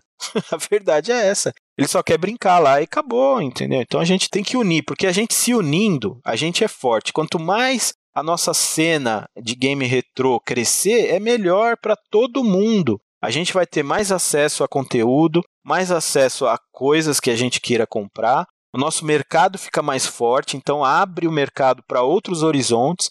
E é isso, é todo mundo. Agora, quando a gente se divide, ninguém ganha uma guerra se dividindo. Não que a gente esteja em guerra, pelo amor de Deus, tá? Mas assim, ninguém melhora a sua posição se dividindo e sim se alinhando. Então, galera, não vamos ficar taxando isso aí, cara. Taxação. Quando você vê um vídeo na internet, o cara disseminando o ódio lá, já sai fora, fecha e nem abre mais. Não é assim, ah, eu vou abrir só pra ver o que ele vai falar. Não, porque você tá dando view pro cara. Não abre, que daí ele vai ver que ele tá errado. Vamos fazer amigo. E o podcast já desviou novamente. Junião, você que é o árbitro, cartão vermelho para o Michelin. Não, acho que as suas colocações foram muito, muito pertinentes. Eu entendo, assim, porque como eu acompanho você de perto, a gente tem um contato muito próximo, né? Eu entendo o contexto de tudo, eu entendo os seus desabafos. Eu acho que você está muito preciso no que você está falando. E para a gente não, não, desvirtuar tanto assim dessa questão do, do tema, eu queria que vocês conversassem um pouco comigo sobre como que vocês tiveram contato com os emuladores, se vocês fizeram uhum. bastante uso de emuladores e tal, porque assim, eu não sei vocês, mas eu, eu usei bastante, e eu teve uma época da minha vida que eu acompanhei bem de perto cena de emulação, quando dava no comecinho, né, coisa de emular fliperama e tudo mais, né, então vamos falar um pouco da experiência que vocês tiveram com emuladores, e aí a gente pode ir levantando também os pontos positivos de usar um emulador convencional, um Raspberry Pi, um RetroArch, alguma coisa assim. Vai lá, Marcel. Cara, a minha experiência com emuladores ela é muito, muito boa. O Junião colocou até o ponto de que, no mínimo, nós temos a capacidade de extrair, até porque a maior parte dos nossos aparelhos já passaram pela mão e nós já temos os ajustes feitos pelo mestre Michelin em muitos desses aparelhos. Né? Então nós somos capazes de tirar RGB de basicamente todos eles. Os que a gente não pode tirar RGB, a gente pode tirar às vezes HDMI. Então, para nós, nós conseguimos criar material com isso. Isso, no entanto, não substitui a praticidade e a flexibilidade do emulador como ferramenta de produção para o YouTube. Por exemplo, recentemente eu fiquei um mês e meio na casa dos meus pais. Eu levei videogames comigo, eu levei o Series S e eu levei o Switch comigo. Mas, embora eu gravei Metroid lá, eu capturei Metroid lá. Todos os sábados retrôs feitos lá foram feitos em emulador. E a maior parte do tempo as coisas que eu joguei com meu irmão, nós jogamos em emuladores. Então, assim, nós jogamos vários arcades. Eu não lembro quem que, que recomendou Diddy Crew pra nós. Nossa, E aí horrível. eu fui lá, baixei Diddy Crew e é horrível. Eu vou fazer um sábado retrô dele porque ele é horrível. Eu tenho a placa desse jogo, cara. Ele é muito ruim, meu Deus do céu. Mas ele é Dynamite, né? Então, na verdade, a saga Dynamite, a série Dynamite da SEGA, já vem lá de trás, que teve o Dynamite Deca depois. Então, assim, a série Dynamite já vem de uma original de arcade que é horrível. Então, assim, eu não poderia ter jogado Diddy Crew sem emulação. Eu não teria como jogar Strider original sem emulação. Alien vs Predador sem emulação de arcade. PC Engine eu não conheceria um décimo da biblioteca do PC Engine, porque eu fui ter o PC Engine há dois anos atrás, três anos atrás. Então, assim, eu não conheceria um décimo da biblioteca do PC Engine sem emulação. Falar que a gente não usa emulação no Mini é um absurdo. A gente usa. Com constância, porque às vezes é a única saída possível para você ter acesso àquele determinado produto. Outras vezes é a única saída possível para, por exemplo, já houve situações de eu jogar em live com o Junião Arcade. Então eu jogar da minha casa e jogar da casa dele. E a gente tem que usar emulador para fazer isso. Porque o próprio arcade não suporta isso a não ser presencialmente. E há situações hoje em dia onde, por exemplo, o emulador dá a você saídas que o jogo original não dava. Hoje você tem como jogar GoldenEye do Nintendo 64 online. Cada pessoa joga na casa dele. Então, assim, nunca você jogaria isso a não ser juntando quatro pessoas na mesma sala. Então, o emulador é sensacional, na minha opinião. As minhas experiências com ele foram fantásticas. Eu gosto muito dele. Emuladores me fizeram cometer um erro absurdo que eu não digo que ninguém deve fazer. Porque no momento que eu tinha emuladores bons de Super Nintendo, emuladores bons de Mega Drive, eu fui lá e peguei meus jogos de Super Nintendo todos e dei pro Calzillion. Quando eu voltei a colecionar, o Calzillion me ligou e falou assim: Ó, vi lá no Mini que você tá colecionando e tal, não vou te devolver. eu falei: sabe, tudo bem, fica tranquilo. Então, assim, dei jogos pro Calzillion caríssimos. Porque eu não ia mais usar, eu tava emulando. Uhum. Não recomendo que ninguém faça isso. Foi um erro. Mas é perfeitamente inteligível. Doar os jogos pra mim eu recomendo. Agora, se for pra doar pra outras pessoas, não. Ah, entendi. Tá. é. então, assim, a minha experiência é muito boa. A minha experiência com o FPGA é extremamente limitada. Eu não tenho Mister. Todas as vezes que eu ia jogar o Mister, o Mister do Michelin resolveu que ele não ia funcionar. Só um abre aspas, até porque quando eu comprei o Mister, ele não era essa coisa que é hoje lá, você vai jogar. Não, ele tava sendo desenvolvido ainda. Então tinha bug, tinha um monte de coisa. Eu ainda não tive a possibilidade de no Junião jogar o Mister do Junião. Então isso ainda não, não aconteceu. Mas eu tenho o Analog, o Mega CG, o melhor Mega Drive da Terra, porque ele não é um Mega Drive. E eu tenho muita vontade de ter o NT, não o Super NT, o NT normal. Que inclusive eu só vi o NT Mini na presença do Michelin no evento do RGB Inside. E eu devia ter virado para aquele cara na hora e falado assim: quando você quer pra eu levar isso pra casa? Agora, assim, eu não fiz isso. E uma hora eu, eu, pretendo pegar um NT Mini quando ele não estiver custando um rim, um fígado, primogênito e o cinto de utilidades do Batman. Ou seja, nunca. Acontece, uma hora vai acontecer. O Mega SG eu esperei, esperei, esperei, uma hora eu achei por 2 mil. E. Você achou barato? Eu paguei menos do que isso no meu Mister, Marcelo. Cara, com, com o dólar no preço que tava, eu achei relativamente barato. Vocês estão pensando na conversão direta do dólar. Vocês têm que lembrar que é o Marcel. O Marcel sempre é taxado. Se existe uma possibilidade em 10, é o Marcel o pacote que eles vão pegar. Eu quero dizer o seguinte: eu acho que não é muito producente você gastar 2K no analog, sendo que você pode ter um Mister por esse preço e o Mister. Não, o você... Mister não pode ter por esse preço. É que você deu. É, eu dei sorte, né? Pegou do Brunão lá É, tal. eu dei sorte. Mas enfim. No AliExpress, que é o mais barato ali, custa acho que dois pau e meio. É, então, então quase isso, vai. Sem frete, sem taxa, sem nada. Ah, não, mas não é a mesma coisa, né, mestre Junião? Mas não é a mesma coisa, né? Porque assim, o análogo ele é muito mais prático, muito mais flexível, ele é melhor, ele é muito mais máquina que o a máquina da analog, com certeza. É que a máquina da analog, em termos de apresentação, para eu colocar na minha sala, embaixo da TV, ele é bonito. Ele é e bonitinho, tal. é, isso é verdade. Ele é um action figure. Ele é um action figure. Isso. É que hoje a gente compra as coisas por comprar também, né? Isso é verdade. Porque a gente não tem necessidade nenhuma de ter, mas a gente quer ter. Tem um mini Famicom ali e um mini Super Nintendo. Eu não preciso nenhum dos dois. No nosso caso, no nosso caso específico, tem duas questões. Primeiro, que, é que nós somos entusiastas disso. Isso, é bom deixar claro pra galera. Exato. E segunda coisa é que a gente produz conteúdo. No caso, eu e o Marcel, o Michelin também, mas eu e o Marcel, a gente extrai conteúdo dessas coisas. Então, não é simplesmente uma compra totalmente compulsiva e supérflua. Tudo mentira do Junião isso aí. Se ele não fizesse nenhum conteúdo, ele ia comprar também. Não iria. Falei a verdade ou não, Marcel? Não, não iria, não iria, não iria. Não iria? Houve um Junião que eu conheci em 2010 que compraria. Ah, Esse Junião não existe mais. Esse Junião ficou pro O passado. Junião de Show de 2020 era bola. um cara sensato pra caramba no dinheiro dele. Poxa, agora eu paguei um pau. Tô bem, bem controlado mesmo, né? A nova realidade de vida meio que obrigou a gente a ser assim. Mas o que eu tô dizendo é o seguinte: nós somos entusiastas, a gente produz conteúdo, então, assim, é minimamente justificável a gente adquirir essas coisas, né? Uhum. Que nem é, eu tenho os videogames, eu tenho o Mister e eu tenho um Raspberry Pi, por exemplo.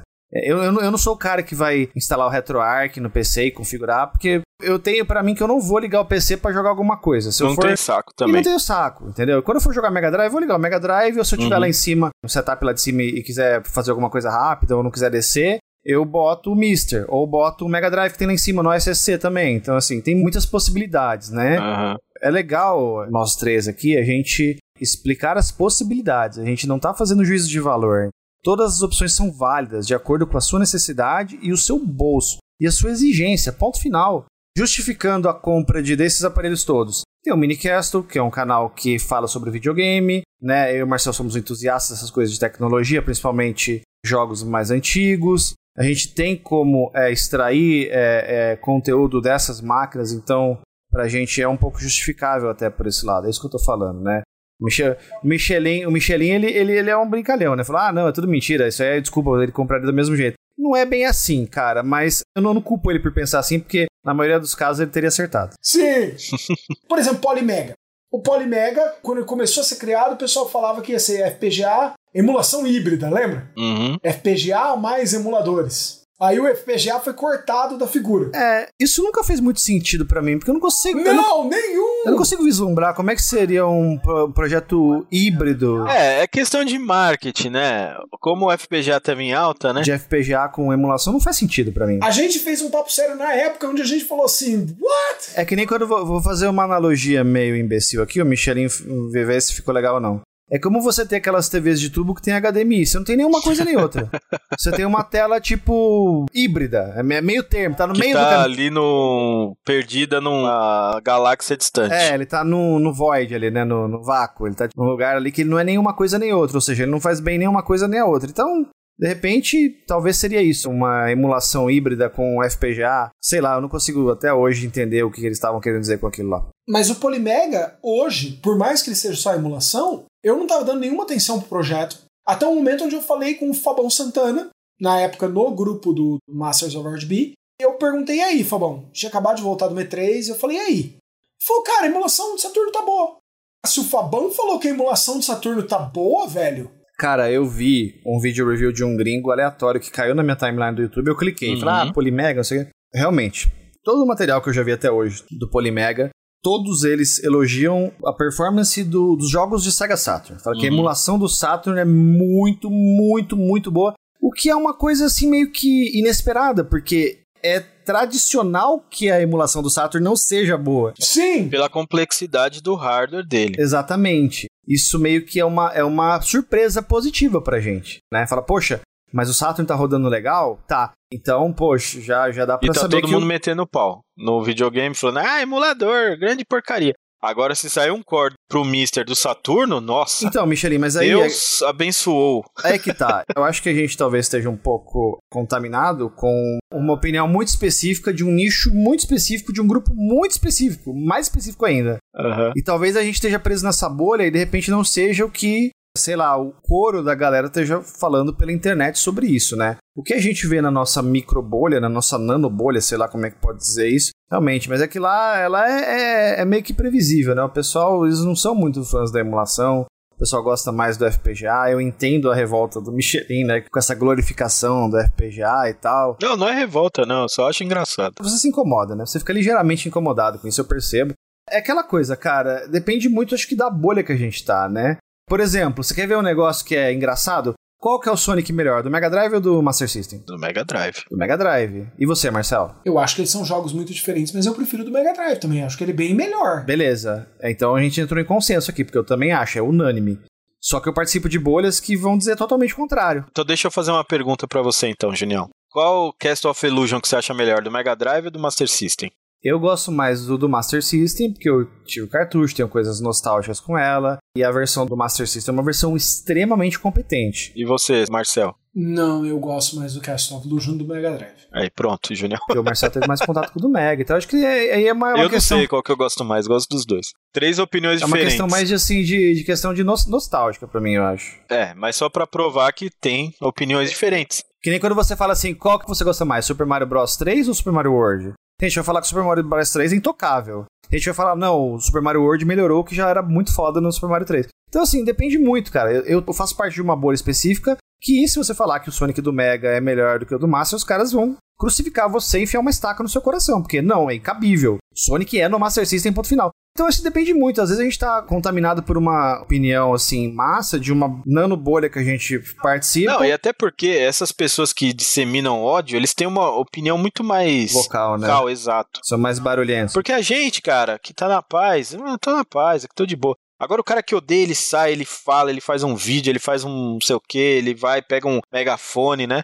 Acaba propagando mais isso, né? Exatamente. Fala mal de um, fala mal do outro, fala mal da empresa, fala mal não sei de quem. É tenso. É, tem gente que gosta de, de, vamos dizer assim, de exteriorizar a sua opinião sobre absolutamente tudo. Uhum. E não necessariamente uma opinião, assim, simpática, vamos dizer assim, né? O pessoal gosta de reclamar bastante. Eu acho que a gente, para não, não entrar muito no mérito, né? Mas eu acho que a, a reclamação, ela é digna. Eu acho que todo mundo tem o direito de reclamar, só que, assim, tem que prestar atenção para ver se não fica uma coisa meio, assim, excessiva e prejudicial para a própria pessoa, né? Sim, a pessoa se, ela se descola, né? É, então. Mas, cara, normal. A internet sempre vai ter gente pra falar mal do emulador, sempre vai ter gente pra falar mal do FPGA, sempre vai ter gente falar mal do RGB, da TV de tubo, da TV moderna, do 4K. Do Marcel, do Michelin. Do Junião, então nem se fala, cara. Nossa, do Junião, pior Do ainda. Marcel, as pessoas falam muito, cara. Não entendo. Não dá pra agradar todo mundo, é impossível. Mas eu lembro de emuladores de uma maneira muito carinhosa, porque. Carinhosa, assim, uma maneira querida, porque eu vi o nascimento dos emuladores, né? Então, eu me lembro de jogar né, o Rage no PC. E era maravilhoso, porque, assim, era uma pirataria descarada. Mas, porra, a gente tinha acesso a jogos de Neo Geo quando ainda estavam sendo lançados, né? Então saiu lá King 2002. Nossa, Aí aquilo daqui a foi- pouco saía a ROM, cara, do negócio pra você jogar. Eu pirateei mesmo, eu vou ter que falar. Eu acho que eu rodava, né? O Rage X, eu rodava ele num Pentium, num 486, um negócio assim. E olha só, o meu computador ele não era tão bom, mas ele tinha uma coisa bizarra, porque ele tinha 64 megas de RAM. E era uma coisa assim, todo mundo tinha 8, e eu tinha 64. E aí o jogo carregava rápido por causa da RAM, tá ligado? Então, era uma coisa assim extraordinária naquele tempo. Então, nossa, me diverti assim, até nunca joguei tanto PC na minha vida quando tinha os emuladores. Nossa, era pesado pro, pro, pro bichinho lá pro É. computador. Demorava, demorava, demorava, demorava. Nossa, mas demorava um monte. Nossa, Mas a hora que carregava o jogo, cara, rodava liso, era lindo. Nossa, era muito Rodava bom, liso. cara. Joguei muito Samurai, King of Fighters. Era muito louco. Então eu tenho memórias muito felizes com o emulador, né? Sim. E o com FPGA também. Quando comprei o Mister, eu comprei o Mister por dois motivos principais. Primeiro, porque tinha um core de MSX. E eu sou um Zé Ruela em computador antigo, não conheço nada. Zero. E eu queria muito conhecer o MSX, né? E ele também tinha um core do X68000, que é um computador assim, esse acho que é o Holy Grail dos computadores japoneses. X68000! Eu quase fiz uma bobagem gigante num, num eBay JP dele depois do episódio do GameSec. Nossa. Quase que eu fiz. Eu ia aplaudir você. Eu não tenho porque realmente não tenho dinheiro para comprar. Não tenho dinheiro, não posso ter paciência. Mas no Mister tem um core, só que o core não funciona. E infelizmente não funciona até hoje. então eu infelizmente ainda não pude jogar. Agora parece que estão melhorando o core, já tá rodando jogos e tal. Mas o, o, o MSX, por exemplo, eu joguei. Achei muito louco e tal. Então eu comprei o Mister por causa desses caras. Ah, mas você é um Zé Ruela, porque já tem FPGA de MSX há muitos anos. Existe, eu sei disso. Inclusive o Mister, que todo mundo acha que nasceu, o Mister é uma evolução de outro FPGA que, se eu não me engano, é Mrs. ou Mistress. Uma parada assim, que saiu antes do Mister. O Mister é uma evolução desse cara. Pode ser que eu esteja errado, o nome não, não me lembro perfeitamente, mas se alguém pesquisar na internet aí vai achar. Mas se for isso e o primeiro chamar Mistress FPGA, eu já achei sensacional. Só já ralou. Mistress já é FPGA melhor. é o melhor nome que pode ser dado para uma máquina que potencialmente pode usar material ilegal. Exato. Sensacional. E o Mister é uma evolução desse cara. Então, assim, infelizmente a gente tá preso, né? A gente tem o nosso conhecimento e aquilo. Coisa que a gente não conhece, a gente não conhece. Então, eu sabia que existia outros FPGA, mas nunca fui atrás. E o Mister foi o primeiro que eu falei, nossa, meu Deus, vou comprar porque eu quero jogar X68000. Até agora eu não consegui, mas tem coisas bacanas no Mister também. Eu ainda não tive um momento maravilhoso com o Mister, por quê? Porque eu já tô num nível, assim, da minha vida que pra me espantar tem que ser uma coisa extraordinária. Por quê? Porque eu tenho tudo e... Não, mas assim, a gente já tem muita experiência, já viu tudo, já, né? Jogou tudo. Então, uma coisa assim, por exemplo, eu, né? Agora o pessoal tá fazendo core de PlayStation, core de Saturno, core de Mega. Cara, se eu fosse o dono do Mister, o presidente do Mister, eu ia falar pros caras fazer um core bizarro, assim, cara, vamos fazer um core de Amiga CD32, que eu nunca joguei na minha vida. Aí eu, porra, ia falar, nossa, Eu vou falar para você que você não perdeu muita coisa, mas assim, é, eu sei disso. mas tem uns 10 jogos bons lá. Tudo que é realmente bom, a gente já jogou. Mas tem essas bizarrices que não são tão boas e que infelizmente a gente não jogou, até porque não são tão boas. Então nunca fomos atrás de investir tempo e dinheiro pra ter essa parada. E porque elas são muito caras pra você ter, né? É, são muita- caras você e colocar oferece, muita né? grana pra jogar três jogos bons que tem naquela plataforma. Então, Uma outra, um outro aquele computador Fujitsu lá, como é que é o nome dele? o Fujitsu FM Town Smarty. Cara, eu ia fazer um core agora pro bagulho, porque é um outro console que eu gostaria muito de experimentar. Já experimentei um hardware, emprestado até de Eu já emulei ele várias vezes. É, é delicinho os jogos dele, cara. É, legal. E é legal que ele foi um dos primeiros ali a ter CD, né? Então tem umas conversões de jogos que tem música em CD arranged que, pô, é legal pra caramba. A música dele foi tirada depois pra ser usada no Street Fighter 3DO. E isso, Tão boa que era. muita gente elogia o do 3DO pela música, mas a, na real a música veio do Super Street do FM Towns.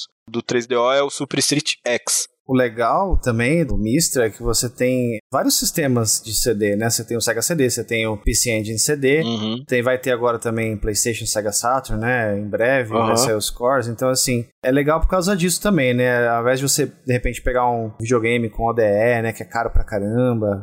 Você pode estar com o Mistra ali, que é um- uma solução bem aceitável, né? Pra esse tipo de jogo, né? Aham. Mas pra mim ele seria mais, mais uma vez, para mim, pra você ver que não é só a opinião, e sim também a ocasião, né? É, para mim seria mais interessante ele ter cores mais bizarros. Não tô falando que não tem cores bizarros. Eu sei que tem um 300 cores de PC velho lá que eu nunca vi na minha vida. Eu gostaria muito, Mas- muito mesmo que tivesse o core do jogo das Tartarugas Ninja de 89 da Konami. Ah, vai ter, com certeza. Eu queria que tivesse o jogo dos Simpsons de 1990, que é no mesmo estilo da Konami também. Sunset Riders. Também, não tava pensando nele, mas já, que você falou, aceito de bom grado.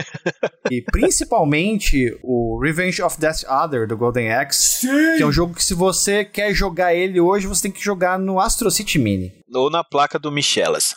Ou na placa do Michelas, né? que eu comprei do Lanlan. Valeu, Lanlan. Eu sei que você não escuta nosso podcast, mas obrigado. E ó, vou dizer pra vocês, hein? Esse jogo aí não é muito bom, não, hein? Mas beleza. Como não é bom? É bom sim! Não é um Diddy Crew, pelo amor de Deus. A Tá? gente jogou no, no Mami ele várias vezes. É, várias mas vezes. assim, Golden Axe 1 pra mim é muito melhor. A última vez que a gente jogou Golden Axe uh, Revenge of Death Other no Mami, ainda não era 100%. Eu não sei se, se hoje tá 100%. Não tá ainda. Tem vários momentos que quebra ainda. Que pena. Mas tinha, tinha, tinha uns problemas gráficos na época que eu A lembro. emulação dele no. É no... System 32, esse, esse jogo. Inclusive. Esse jogo deveria ter saído no Sega Saturn. Por que, Sim. que não saiu Revenge of Death Ah, Other no Sega Saturn? Você quer falar porque a SEGA é uma imbecil de marca maior. Né? Pelo amor de Deus, né? Vamos ler, a gente precisa fazer um podcast. SEGA é imbecil. Esse vai ser o título do podcast. Cara, tem um jogo de corrida feito pela Capcom no System 32. Sim, Slipstream. Só foi lançado na América Latina. Só foi lançado no Brasil. Jesus Cristo, velho, como assim? É, se você quer comprar essa placa, o Fabão comprou todas que existe no Brasil. Todas. Eles têm acho que oito ou nove placas dessa. Você que tá querendo esse jogo e não acha, o Fabão tem sete ou oito. A gente compra do Fabão. é mais fácil o Fabão vender um rim do que vender uma placa dele, porque o rim ele tem outro lá e beleza. Agora a placa ele tem oito, mas ele não vende nenhuma. Então, mas, é, mas ele tem oito, pô. Se ele tirar um cupim da máquina dele, ele não vende cupim. Cara, que jogo sensacional. É, um jogo bacana. O Fabão tem duas máquinas desse jogo e umas seis placas. Eu tenho uma placa. Tá, tá. O Fabão tem duas máquinas. Ele tinha duas. Uma tava inclusive na Gamescare, acho que o Junião até chegou a ver. Acho que sim. Só que aí tava tão infestada de cupim que eu falei pra ele, cara, ou você vem aqui e leva essa porcaria pro lixo, ou eu vou pôr fogo nessa droga aqui. Aí ele foi lá, tirou a máquina e ele jogou no lixo. O dia que eu cheguei lá na Gamescare, ele já tava lá tirando a máquina. Parecia que, assim, era o mundo ia acabar. De tão triste que ele tava, porque ele tinha que pegar um monte de lixo e jogar no lixo. É, o Fabão. O Fabão, Fabão, é... um beijo pra você, se você tá ouvindo. O Fabão é assim, né? Tem tanta gente que precisando de umas placas de arcade, ele tem todas. Com ele, tá ligado? é, isso daí eu acho sacanagem da Slipstream, mas tudo bem. Tá bom. Mas é uma placa rara, realmente. É System 32 também. É um jogo da Capcom que roda na placa da Sega e que só foi lançado no Brasil. Falando em Capcom, né? Pra dizer a minha relação com emuladores, né? Quando tava chegando no final dos anos 90, né? Quase chegando no 2000, ali 99, por aí. Tava estourando a, a emulação da CPS2. Eu acompanhava naquela época o fórum CPS2 Shock, que era o pessoal de lá que tava desenvolvendo e programando e ripando as CPS2, né? Eu acompanhei bem de perto e para mim foi uma, uma felicidade muito grande quando eu pude jogar emulador de CPS2 no PC, cara. E a gente jogou assim. Nossa, era, foi uma festa, porque daí a gente começou a jogar Marvel vs Capcom, Marvel vs Street, Street Fighter 02. É alegria. É tipo porco na lama, né? Exatamente. e aí começou a abrir aquele leque de possibilidades, né, de jogar os jogos da CPS2. Aí a gente pôde jogar Battle Circuit. Conseguimos de fato explorar ali todos os jogos da CPS2 e foi para mim foi uma época muito marcante que eu guardo muito carinho, cara, porque foi fantástico. Foi. Se você pegar em 1998, tava no auge Street Fighter Alpha 3 e Marvel vs Capcom. Em 99, a gente tava tendo a chance de, de jogar isso daí no, no PC, né? Piratear fortemente. É, 99, 2000, não me lembro exatamente a data. Aí ali, mas... sim é pirataria, porque tem muita gente que não entende direito É. essas coisas, né? Pirataria é quando você tá jogando um jogo que é vendido que ainda e tava ativamente no mercado, né? É, mas, né, a gente era moleque, não tinha grana pra nada, É, então era uma meu. festa incrível, assim, jogar CPS2 em casa, no PC, né? E um pouco antes disso, quando eu, eu tive acesso à internet em casa, foi 97 ba- eh, pra 98, naquela altura a gente usava muito IRC, né, bate-papo é, por IRC, e tinha os servidores de arquivo dentro do IRC, e a gente naquele momento estava ali começando a mexer com emulação, muitos emuladores rodando em DOS ainda. Tinha emulador de Game Boy que eu, que eu jogava eh, no DOS, que era o No Cache Game Boy. Tinha o Genesis do Mega Drive, aquele famoso que tinha um Pingava sanguinho sangue. pingando. Exatamente, ping- pingava o sangue, né? e a gente trocava ROM, cara, por file server no IRC. Usando o script de Mirk, a gente acessava os servidores e trocava ROMs, cara. Então, assim, eu, eu também, como o Michelin falou, acompanhei o começo da cena de emulação. Pra mim era uma coisa assim incrivelmente fantástica e, e ainda acho até hoje a emulação ela, ela dá a possibilidade de todo mundo ter acesso a esses jogos mais antigos. Ele permite que esses jogos permaneçam vivos, não só na memória, mas também na, na jogatina de, de todo mundo. É, os emuladores eles também permitem o pessoal criar conteúdo na internet, aí tem um canal de YouTube, tem um canal de lives, por exemplo. Você consegue ter um canal de lives com um PC com RetroArch, se você quiser. Os emuladores têm um, um lugar especial no meu coração, fizeram parte assim ativamente da minha história de jogador de videogame, principalmente no começo dos anos 2000. Mas hoje eh, eu não faço uso tanto assim, porque eu, querendo ou não, eu montei basicamente duas estruturas de captura de jogo, né? Então eu tenho acesso aos videogames de verdade, com os equipamentos. Então para mim fica um pouco assim sem sentido eu deixar esse monte de videogame aqui desligado e com Everdrive e tudo e pro emulador. Para mim não faz sentido. Mas tem gente que, pô, não tem os videogames ali, né? Então, os emuladores, eles desempenham um papel, assim, super importante pra jogatina de muita gente aí, não só Brasil, mas por esse mundo afora, pode ter certeza. E era uma época muito mais feliz também, onde ninguém se odiava, né? É, tinha umas picuinhas, porque assim, a história da humanidade tem picuinha desde o começo, né? Desde Adão e É, Eva. não, a gente, a gente vem odiando um ao outro profissionalmente faz tempo. Faz tempo, faz tempo. Mas eram picuinhas diferentes, era diferente. É, era diferente. Era diferente. As coisas da, da internet, né?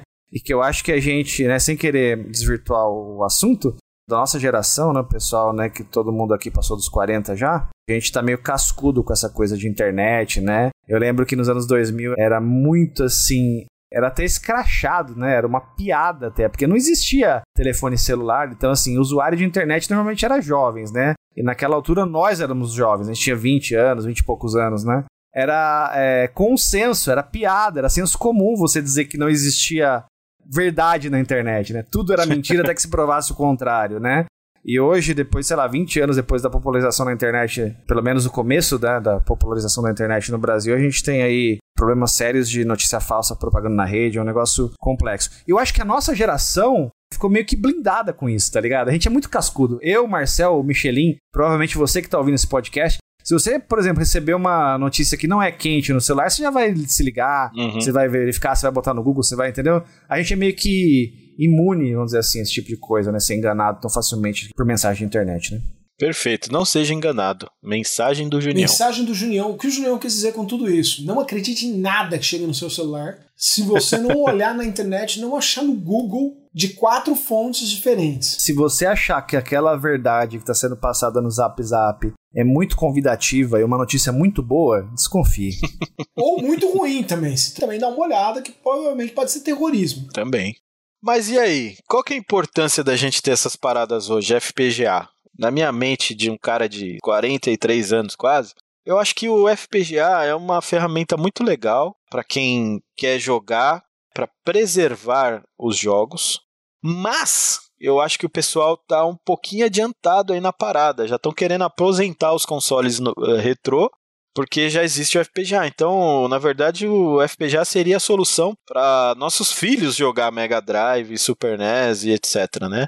E não a gente abandonar os consoles reais pelo FPGA, né? Então, acho que a galera tá acelerando um pouco o negócio. Mas é indiscutível a importância de que a preservação existe ali. E também aquela coisa que o Junião acabou de falar, ele quer ter os cores de fliperama, ele não tem a placa porque o Fabão comprou todas. E aí? compre o Mister, jogue no Mister, né? Ou jogue no Raspberry também. Exatamente, Michelas. Jogue no, no, no Raspberry. Eu, antes de ter um Mister, muito tempo atrás, eu já comprei um Raspberry, eu montei um Raspberry, montei um sisteminha, é, instalei lá um, acho que não lembro, acho que é um cartão de 64 GB que eu coloquei. Eu baixei uma imagem, acho que era do RetroPie, daquele, tem um site famoso que mexe com isso, acho que é Arcade Punks. Eu baixei lá um pack, né, completinho de 64 GB e, pô, cara, tinha, eu, eu, usava basicamente para jogar jogo de fliperama ali, cara. E era uma delícia. Ah, você jogou esse, esse Rasp? Lembra que teve um evento na chácara uhum. meu um tempo atrás? Lembro. A gente jogou até. Tiramos né? altos contrinhas. Sim, sim. Eu joguei Darius 3 nele. O pessoal jogou um monte de jogo nele lá, né? Eu já tinha esse, esse Rasp e rodava os joguinhos de fliperama ali. Joguei muito Street Fighter, inclusive Street Fighter 2. O Zé Emanuel, ele me, me passou umas dicas lá para configurar o emulador do, no Raspberry, lá tudo certinho, né? É o Delta Gamer, né? O pessoal conhece pelo apelido, Delta Gamer. E, pô, cara, rodava muito, sabe? Assim, cara, não tinha lag nenhum.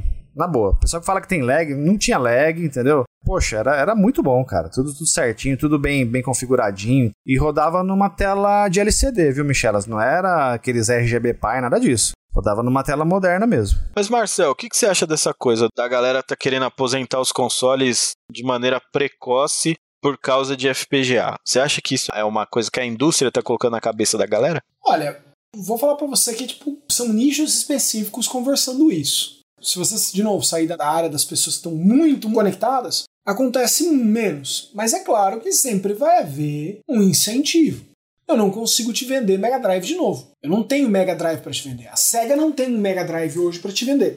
A Analog não tem um Mega Drive para te vender. Mas eu tenho um Mega SG para te vender.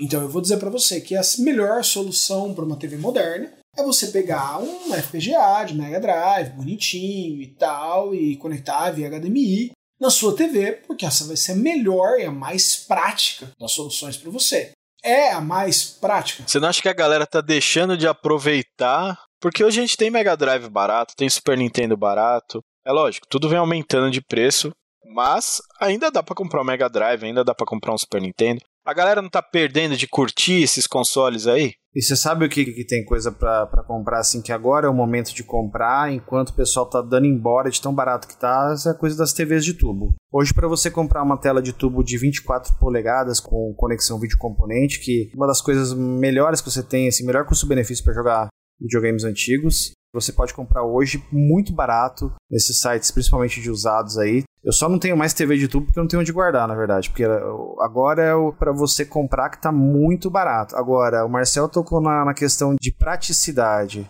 Eu ia falar que o, o Mister ele tá no mesmo nível de praticidade do Raspberry Pi, mas não tá não. Eu acho que o Raspberry Pi ele é um, um passo à frente, porque, que nem no meu caso, quando eu baixei lá o, o pack do Raspberry, foi um RetroPie que eu baixei lá, você instala, né, descompacta aquela imagem lá no cartão SD, tá tudo pronto, já era, você não precisa fazer mais nada, basicamente. O que você vai fazer é configurar o controle, quando muito. O Mister não, o Mister ele dá um pouco mais de trabalho para você fazer ele rodar e funcionar as coisas redondinho. O Mister não é noob friendly que nem um Raspberry Pi.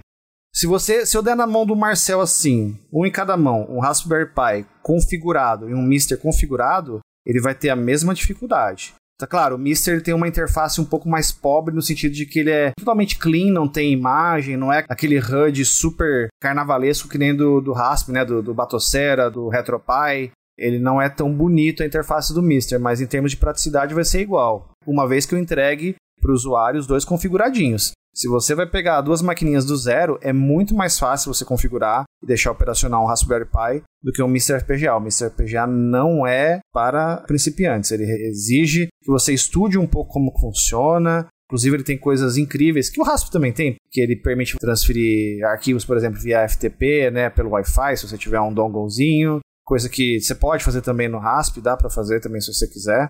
O Mister, né, falando do Mister, não da Analog, mas o, o Mr. FPGA ele não tem uma interface tão amigável, ele não é tão simples de ser configurado como um RASP. Na minha opinião, a minha vivência, né, que eu tive experiência com esses dois aparelhos. Bom, eu acho que quem procura praticidade, porque assim, ó, o argumento da galera que defende, né, defende o Mister, defende, ah, mas é mais barato, sei lá, custa 3 pau, é mais barato que você ter todos os videogames com todos os jogos. Lógico que é mais barato, né? Você quer ter todos os jogos, todos os videogames, aí é mais barato mesmo, mas sei lá, eu acho que se a pessoa tá pensando em barato, vai no emulador, que é free. Mais barato que isso aí não tem. Só se alguém te pagar para jogar, né? O emulador não dá pra você vencer. Não, em questão de, de custo, é o emulador e acabou. Então, assim, muita gente que propaga essas opiniões aí e tal, às vezes até com um pouco de ódio, é, não faz muito sentido. Né, na minha mente. Eu não acho que a pessoa, quando ela propaga isso, ela não tá efetivamente pensando. Ela tá sendo só emocional, uhum. errando assim, eu estou certo, todos vocês estão errados, sejam como eu ou saiam daqui, porque vocês não são verdadeiros jogadores de videogame. Às vezes o cara simplesmente tá na dele, né? Que nem o que a gente tava comentando agora há pouco, que o cara ele não se permite jogar daquela forma porque ele julga que tá errado, mas ele também não tem como jogar o certo porque ele não tem é. grana, então ele se priva de jogar. Eu acho que assim, a gente querer que esse cara pare com isso é meio que uma cagação de regra da nossa parte. A gente quer que o cara seja feliz. É. A gente quer que o cara seja feliz, mas se o cara é adulto e o cara. E que não deixa as, as outras pessoas infelizes. Isso. Né? É, a gente não paga as contas do cara. Você entende o que eu tô falando? Entendi. Sim. Não tem como a gente falar pra esse cara que ele tá errado. Se ele tá se privando e ele acha que ele tá guardando aquele momento especial para que um dia ele tenha ou videogame de verdade ou um FPGA, que aí ele vai ser mais feliz, temos que deixar ele também. Apesar claro. disso entristecer um pouco a gente, a gente acha que ele deve jogar e acabou. Porque é aquela coisa, né? A gente não sabe quanto tempo a gente tá mais aqui, né? Sim. ninguém sabe o dia da morte. De repente você fica esperando, esperando, esperando, esperando chegar um momento perfeito de jogar tal jogo e você cai duro, bate as botas e nem joga nada, entendeu? Tem isso também. Quando você chega nos 40, você começa a ter as ideias meio assim, né? Outra mensagem importante do Junião: jogue hoje antes que você morra. não deixe para amanhã que você pode jogar hoje. Jogue, jogue hoje, sabe? Hoje. Aproveita o tempo que você tem para jogar. Ó, vou dar até um exemplo de que aconteceu comigo. Né? O Junião e o Marcel, que me conhecem pessoalmente, sabem que a minha história de videogame começou com a Atari 2600, como praticamente todo mundo que tem a minha idade. Quase todo mundo. E assim, eu joguei bastante Atari quando era moleque. Joguei bastante, mas eu nunca fui tão fã de Atari 2600. Né? Vai ter um monte de gente falando, oh, crime, é o melhor. Tudo bem, é a minha opinião, né? Nunca fui tão fã. Mas, de lá pra cá, né, muita coisa mudou na minha vida. Eu já tenho uma coleçãozinha de jogos aqui que eu gosto de jogar. E eu não tinha um Atari, né? E nunca tive vontade de ter o um Atari. O Mister FPGA roda Atari perfeitamente, lindamente. Eu nunca joguei Atari no Mister, nunca. Nunca nem abri o core do Mister. E assim, emulador também, nunca peguei um emulador de Atari na minha vida. Inclusive falam até que, tipo, o full set de Atari cabe dentro de um disquete, né, de 2 megas. Eu achei extraordinário. Aí, há um tempo atrás, nosso amigão aí, Rafael Sete, que é um grande amigo nosso, apareceu com o Atari para vender. E assim, né? Depois que eu comecei a trabalhar na Gamescare, aparece Atari, aparece não sei o que. Ah, põe a RGB no meu Atari. Aí eu ponho, testo, eu falo, olha, né? Que legal isso aqui. E aí fiquei com vontade, né? E aí peguei um Atari aí do Rafael 7. Obrigado, Rafael. E cara, eu tô jogando Atari agora, velho. Eu tinha altas possibilidades de ter jogado isso aí há muitos anos atrás. E sei lá, ser o maior conhecedor de Atari. Hoje eu não conheço muita coisa de Atari, quer dizer, joguei bastante coisa naquela época, né? Mas quando eu era criança, nem lembro mais. E eu já tô jogando. E assim, tive a oportunidade de jogar de outros meios e agora eu tô jogando no hardware original. Eu tô falando isso porque eu tô falando que o hardware original é melhor? Não, mas eu tô falando isso para mostrar qual é a pira. A pira do cara é ter o hardware original, né? E eu tô me divertindo bastante. Até conversei com o Junião, com o Eric, né? Me dá dicas aí de jogos e tal. E é isso, né? Então, para você ver como é que é a vida. Você falou que você nunca abriu o core do Mister, mas eu já abri. Eu tive a curiosidade de abrir já. Eu acho que eu rodei o jogo do Smurfs, não lembro qual era, se era do Popeye. Eu, lembro que eu botei um uhum. joguinho lá mais que era mais nostálgico para mim, dei uma jogadinha. E é, mas é, cara, o Atari é um sistema tão simplório, né? É tecnologia desenvolvida em 76, né, lançada em 77, que assim, que o emulador é tão né, é trivial, né, cara? Então, assim, se você tiver que se beneficiar de um, de um FPGA, acho que o Atari não seria bem o que você tá precisando, assim, não, sabe? Não, não, não. Eu acho que dá pra você jogar Atari na sua calculadora. É, calculadora até no, sei lá, no fone de ouvido dá pra rodar. Eu jogo Atari aqui em casa, eu tenho um Atari ligado aqui no meu móvel, só que tá ligado em vídeo composto, né? Foi, né, o Michelin que fez pra mim o composto. Ele falou: Você quer RGB? Aí eu pensei, o, o, valor que eu ia pagar no RGB de Atari para fazer, para importar a peça e tudo, não ia compensar, sendo que também eu não tenho mais espaço no switcher, né? Os 16 portos que eu tenho estão todos ocupados. Então, nem que eu quisesse, eu não teria como ligar um Atari RGB aqui. Então, por isso que eu jogo no composto. E, cara, na tubosa. Ah, dá pra jogar de boa. Até mesmo quando passa no Frame Master pra capturar, fica legal, não fica ruim, não, entendeu? Ó, oh, o meu eu vou falar que tá no RGB. E, cara, eu choro na hora que eu vejo aquela imagem perfeita saindo do Atari da década no de. No RGB é de, é de. É um negócio ridículo, assim, né? Eu tô me divertindo. E é um hardware que é histórico. Tava até mandando uma foto pro Junião antes da gente começar a gravar. Eu falei, ó, oh, se liga nesse Atari, né? O primeiro modelão, aquele frente de madeira. Não é o meu, né? O meu é um frente de madeira, mas é quatro chaves. Um seis chaves, frente de madeira, aquele que era o painel prateado ainda. Puta, aquele videogame hoje tem um. Não vou dizer que é uma beleza, mas ele representa a década de 80, aquele cara. Eu gosto mais do, do Darth Vader, cara. O que é inteiro preto com os controles vermelhos. Sei, bonito também, gosto. É, ela é mais bonita, sim, mas é que o, o primeirão, pela madeirinha, tem um charme especial. O primeirão é muito nostálgico, ele tem um charme. Tem um né? charme, né? Não, se você pensar na loucura, o cara fazia um case com um pedaço de madeira, cara. Hoje em dia não tem mais. Não. Não dá pra imaginar um negócio desse. Esquece, você vai ter um negócio desse quando você manda alguém fazer. Tem uma produtora é. de PCs de altíssimo custo. Não vou lembrar o nome dos caras, eles fazem PCs personalizados. Eles fazem em mesas, tipo assim, você faz a mesa de escritório hum, e o hum, computador vem sei. dentro da mesa de escritório. E aí você tipo aperta o tampo de madeira, o tampo de madeira sobe, vai para frente, deixando o teclado aparecer para você e o espaço para o mouse. Eu tava vendo a moça fazer demonstração no, no, YouTube e eu comecei a rir, o meu irmão começou a rir. O cara tava fazendo a demonstração no YouTube, ela falou assim: Nós temos ótimos preços, começando em 10 mil dólares. Uhum. E aí eu olhei pro Eric e falei: Cara, é muito fora da realidade isso. Bom, o Atari mais bonito, na minha opinião, é o meu. Mas o primeiro Atari que eu tive foi um CCzão Super game. bacanudo. Super Game. Então, assim, acho que a gente tá falando sempre disso, né? É pira de cada um. Então eu tenho certeza que o Atari roda perfeito no Mister. Perfeitamente lindo. Perfeito. Assim como roda perfeito no Raspberry também. Assim como roda perfeito na placa original Stella também. Que não tem haters. Só tem caras dando a sua opinião e as suas experiências aí. A gente tem uma certa bagagem, como o Junião abriu o podcast falando. E é isso, né, galera? É isso aí. Somos noia, como muita gente que tá um ouvindo, a, a gente também é, que eu tô ligado. Não adianta mentir, né? Não adianta Junião? mentir, né? O Junião sabe que vocês são noinha também, que nem nós. E eu tenho uma pira com hardware, o Rony, nosso amigo Rony. Ele acho que escuta o podcast. Um beijo, hein, Rony?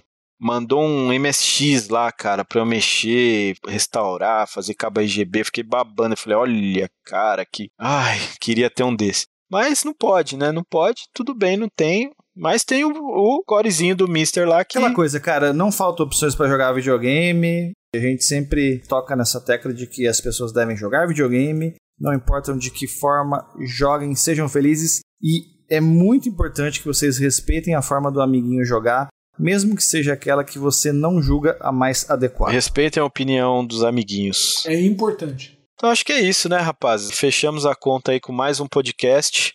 Não vou dizer que foi mais um podcast muito bom, porque a gente desviou do assunto várias vezes, mas pra gente foi bom, né? Pra mim foi bom, me diverti, curti muito falar com os meus lindos. Foi sensacional. Abrilhantado pela presença do mestre Michelin. Abrilhantado pela presença do mestre Marcel, que hoje está aqui, não que o Junião não ilumine a parada, mas hoje, em especial aí, nosso querido Marcel, um poço de sabedoria, um poço de informação. Venho sempre que chamado. Só chamar que eu apareço. É isso aí. Vocês vão ouvir muito o Marcel aí. Enquanto nosso amigo Eric estiver em recuperação, o Marcel vai tocar a bola aí com maestria pra gente. Maravilha. Então, é, agradecendo a todo mundo que escutou o podcast. Lembrando mais uma vez que agora estamos também disponíveis no YouTube além dos agregadores de podcast, como Spotify e outros aí, tá bom? E foi um prazer, como sempre, estar aqui na presença do Michelas, né? Um cara que é meu amigo já de longa data. Marcel aí, mais ainda, né, Marcel? A gente já, já é amigo, já foi mais. Já temos aí mais de mais de 10 anos mais de de 10 anos já de, de amizade. Para mim, sempre um prazer estar aqui, conversar sobre videogame, aprender um pouco com esses meninos aí que sabem tudo e expor um pouco das nossas vivências, das nossas ideias acerca de videogame, sempre de uma forma saudável. Desde já pedindo desculpa aí se a gente se exaltou com alguma coisa. Certo, Marcel? Perfeito. E, e, lembrando todo mundo que estaremos de volta muito em breve no próximo podcast da Gamescare. Depende do nosso personagem secreto. Gil tá mandando bem, tá mandando bem. Confio no Gil. Confio, confio no, no Gil, Gil também. Não, não muito. Brincadeira. Mas lembrando, pessoal, que esse podcast ele vai entrar no YouTube antes de vários outros podcasts. A gente programou aí uma linha, né, para ir subindo os podcasts. Ia ficar meio estranho subir tudo ao mesmo tempo, né?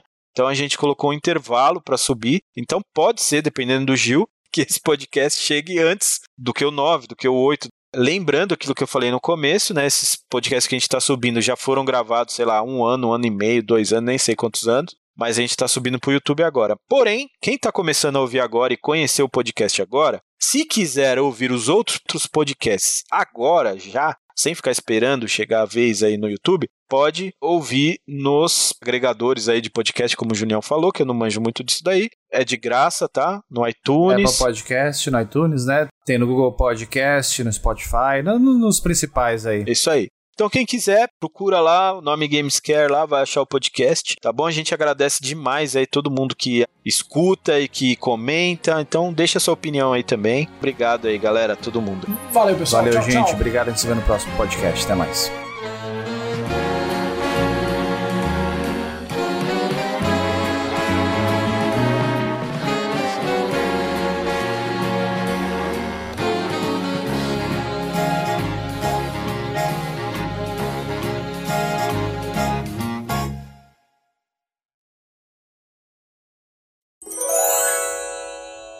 Mais de 90 anos de experiência acumulada em videogames.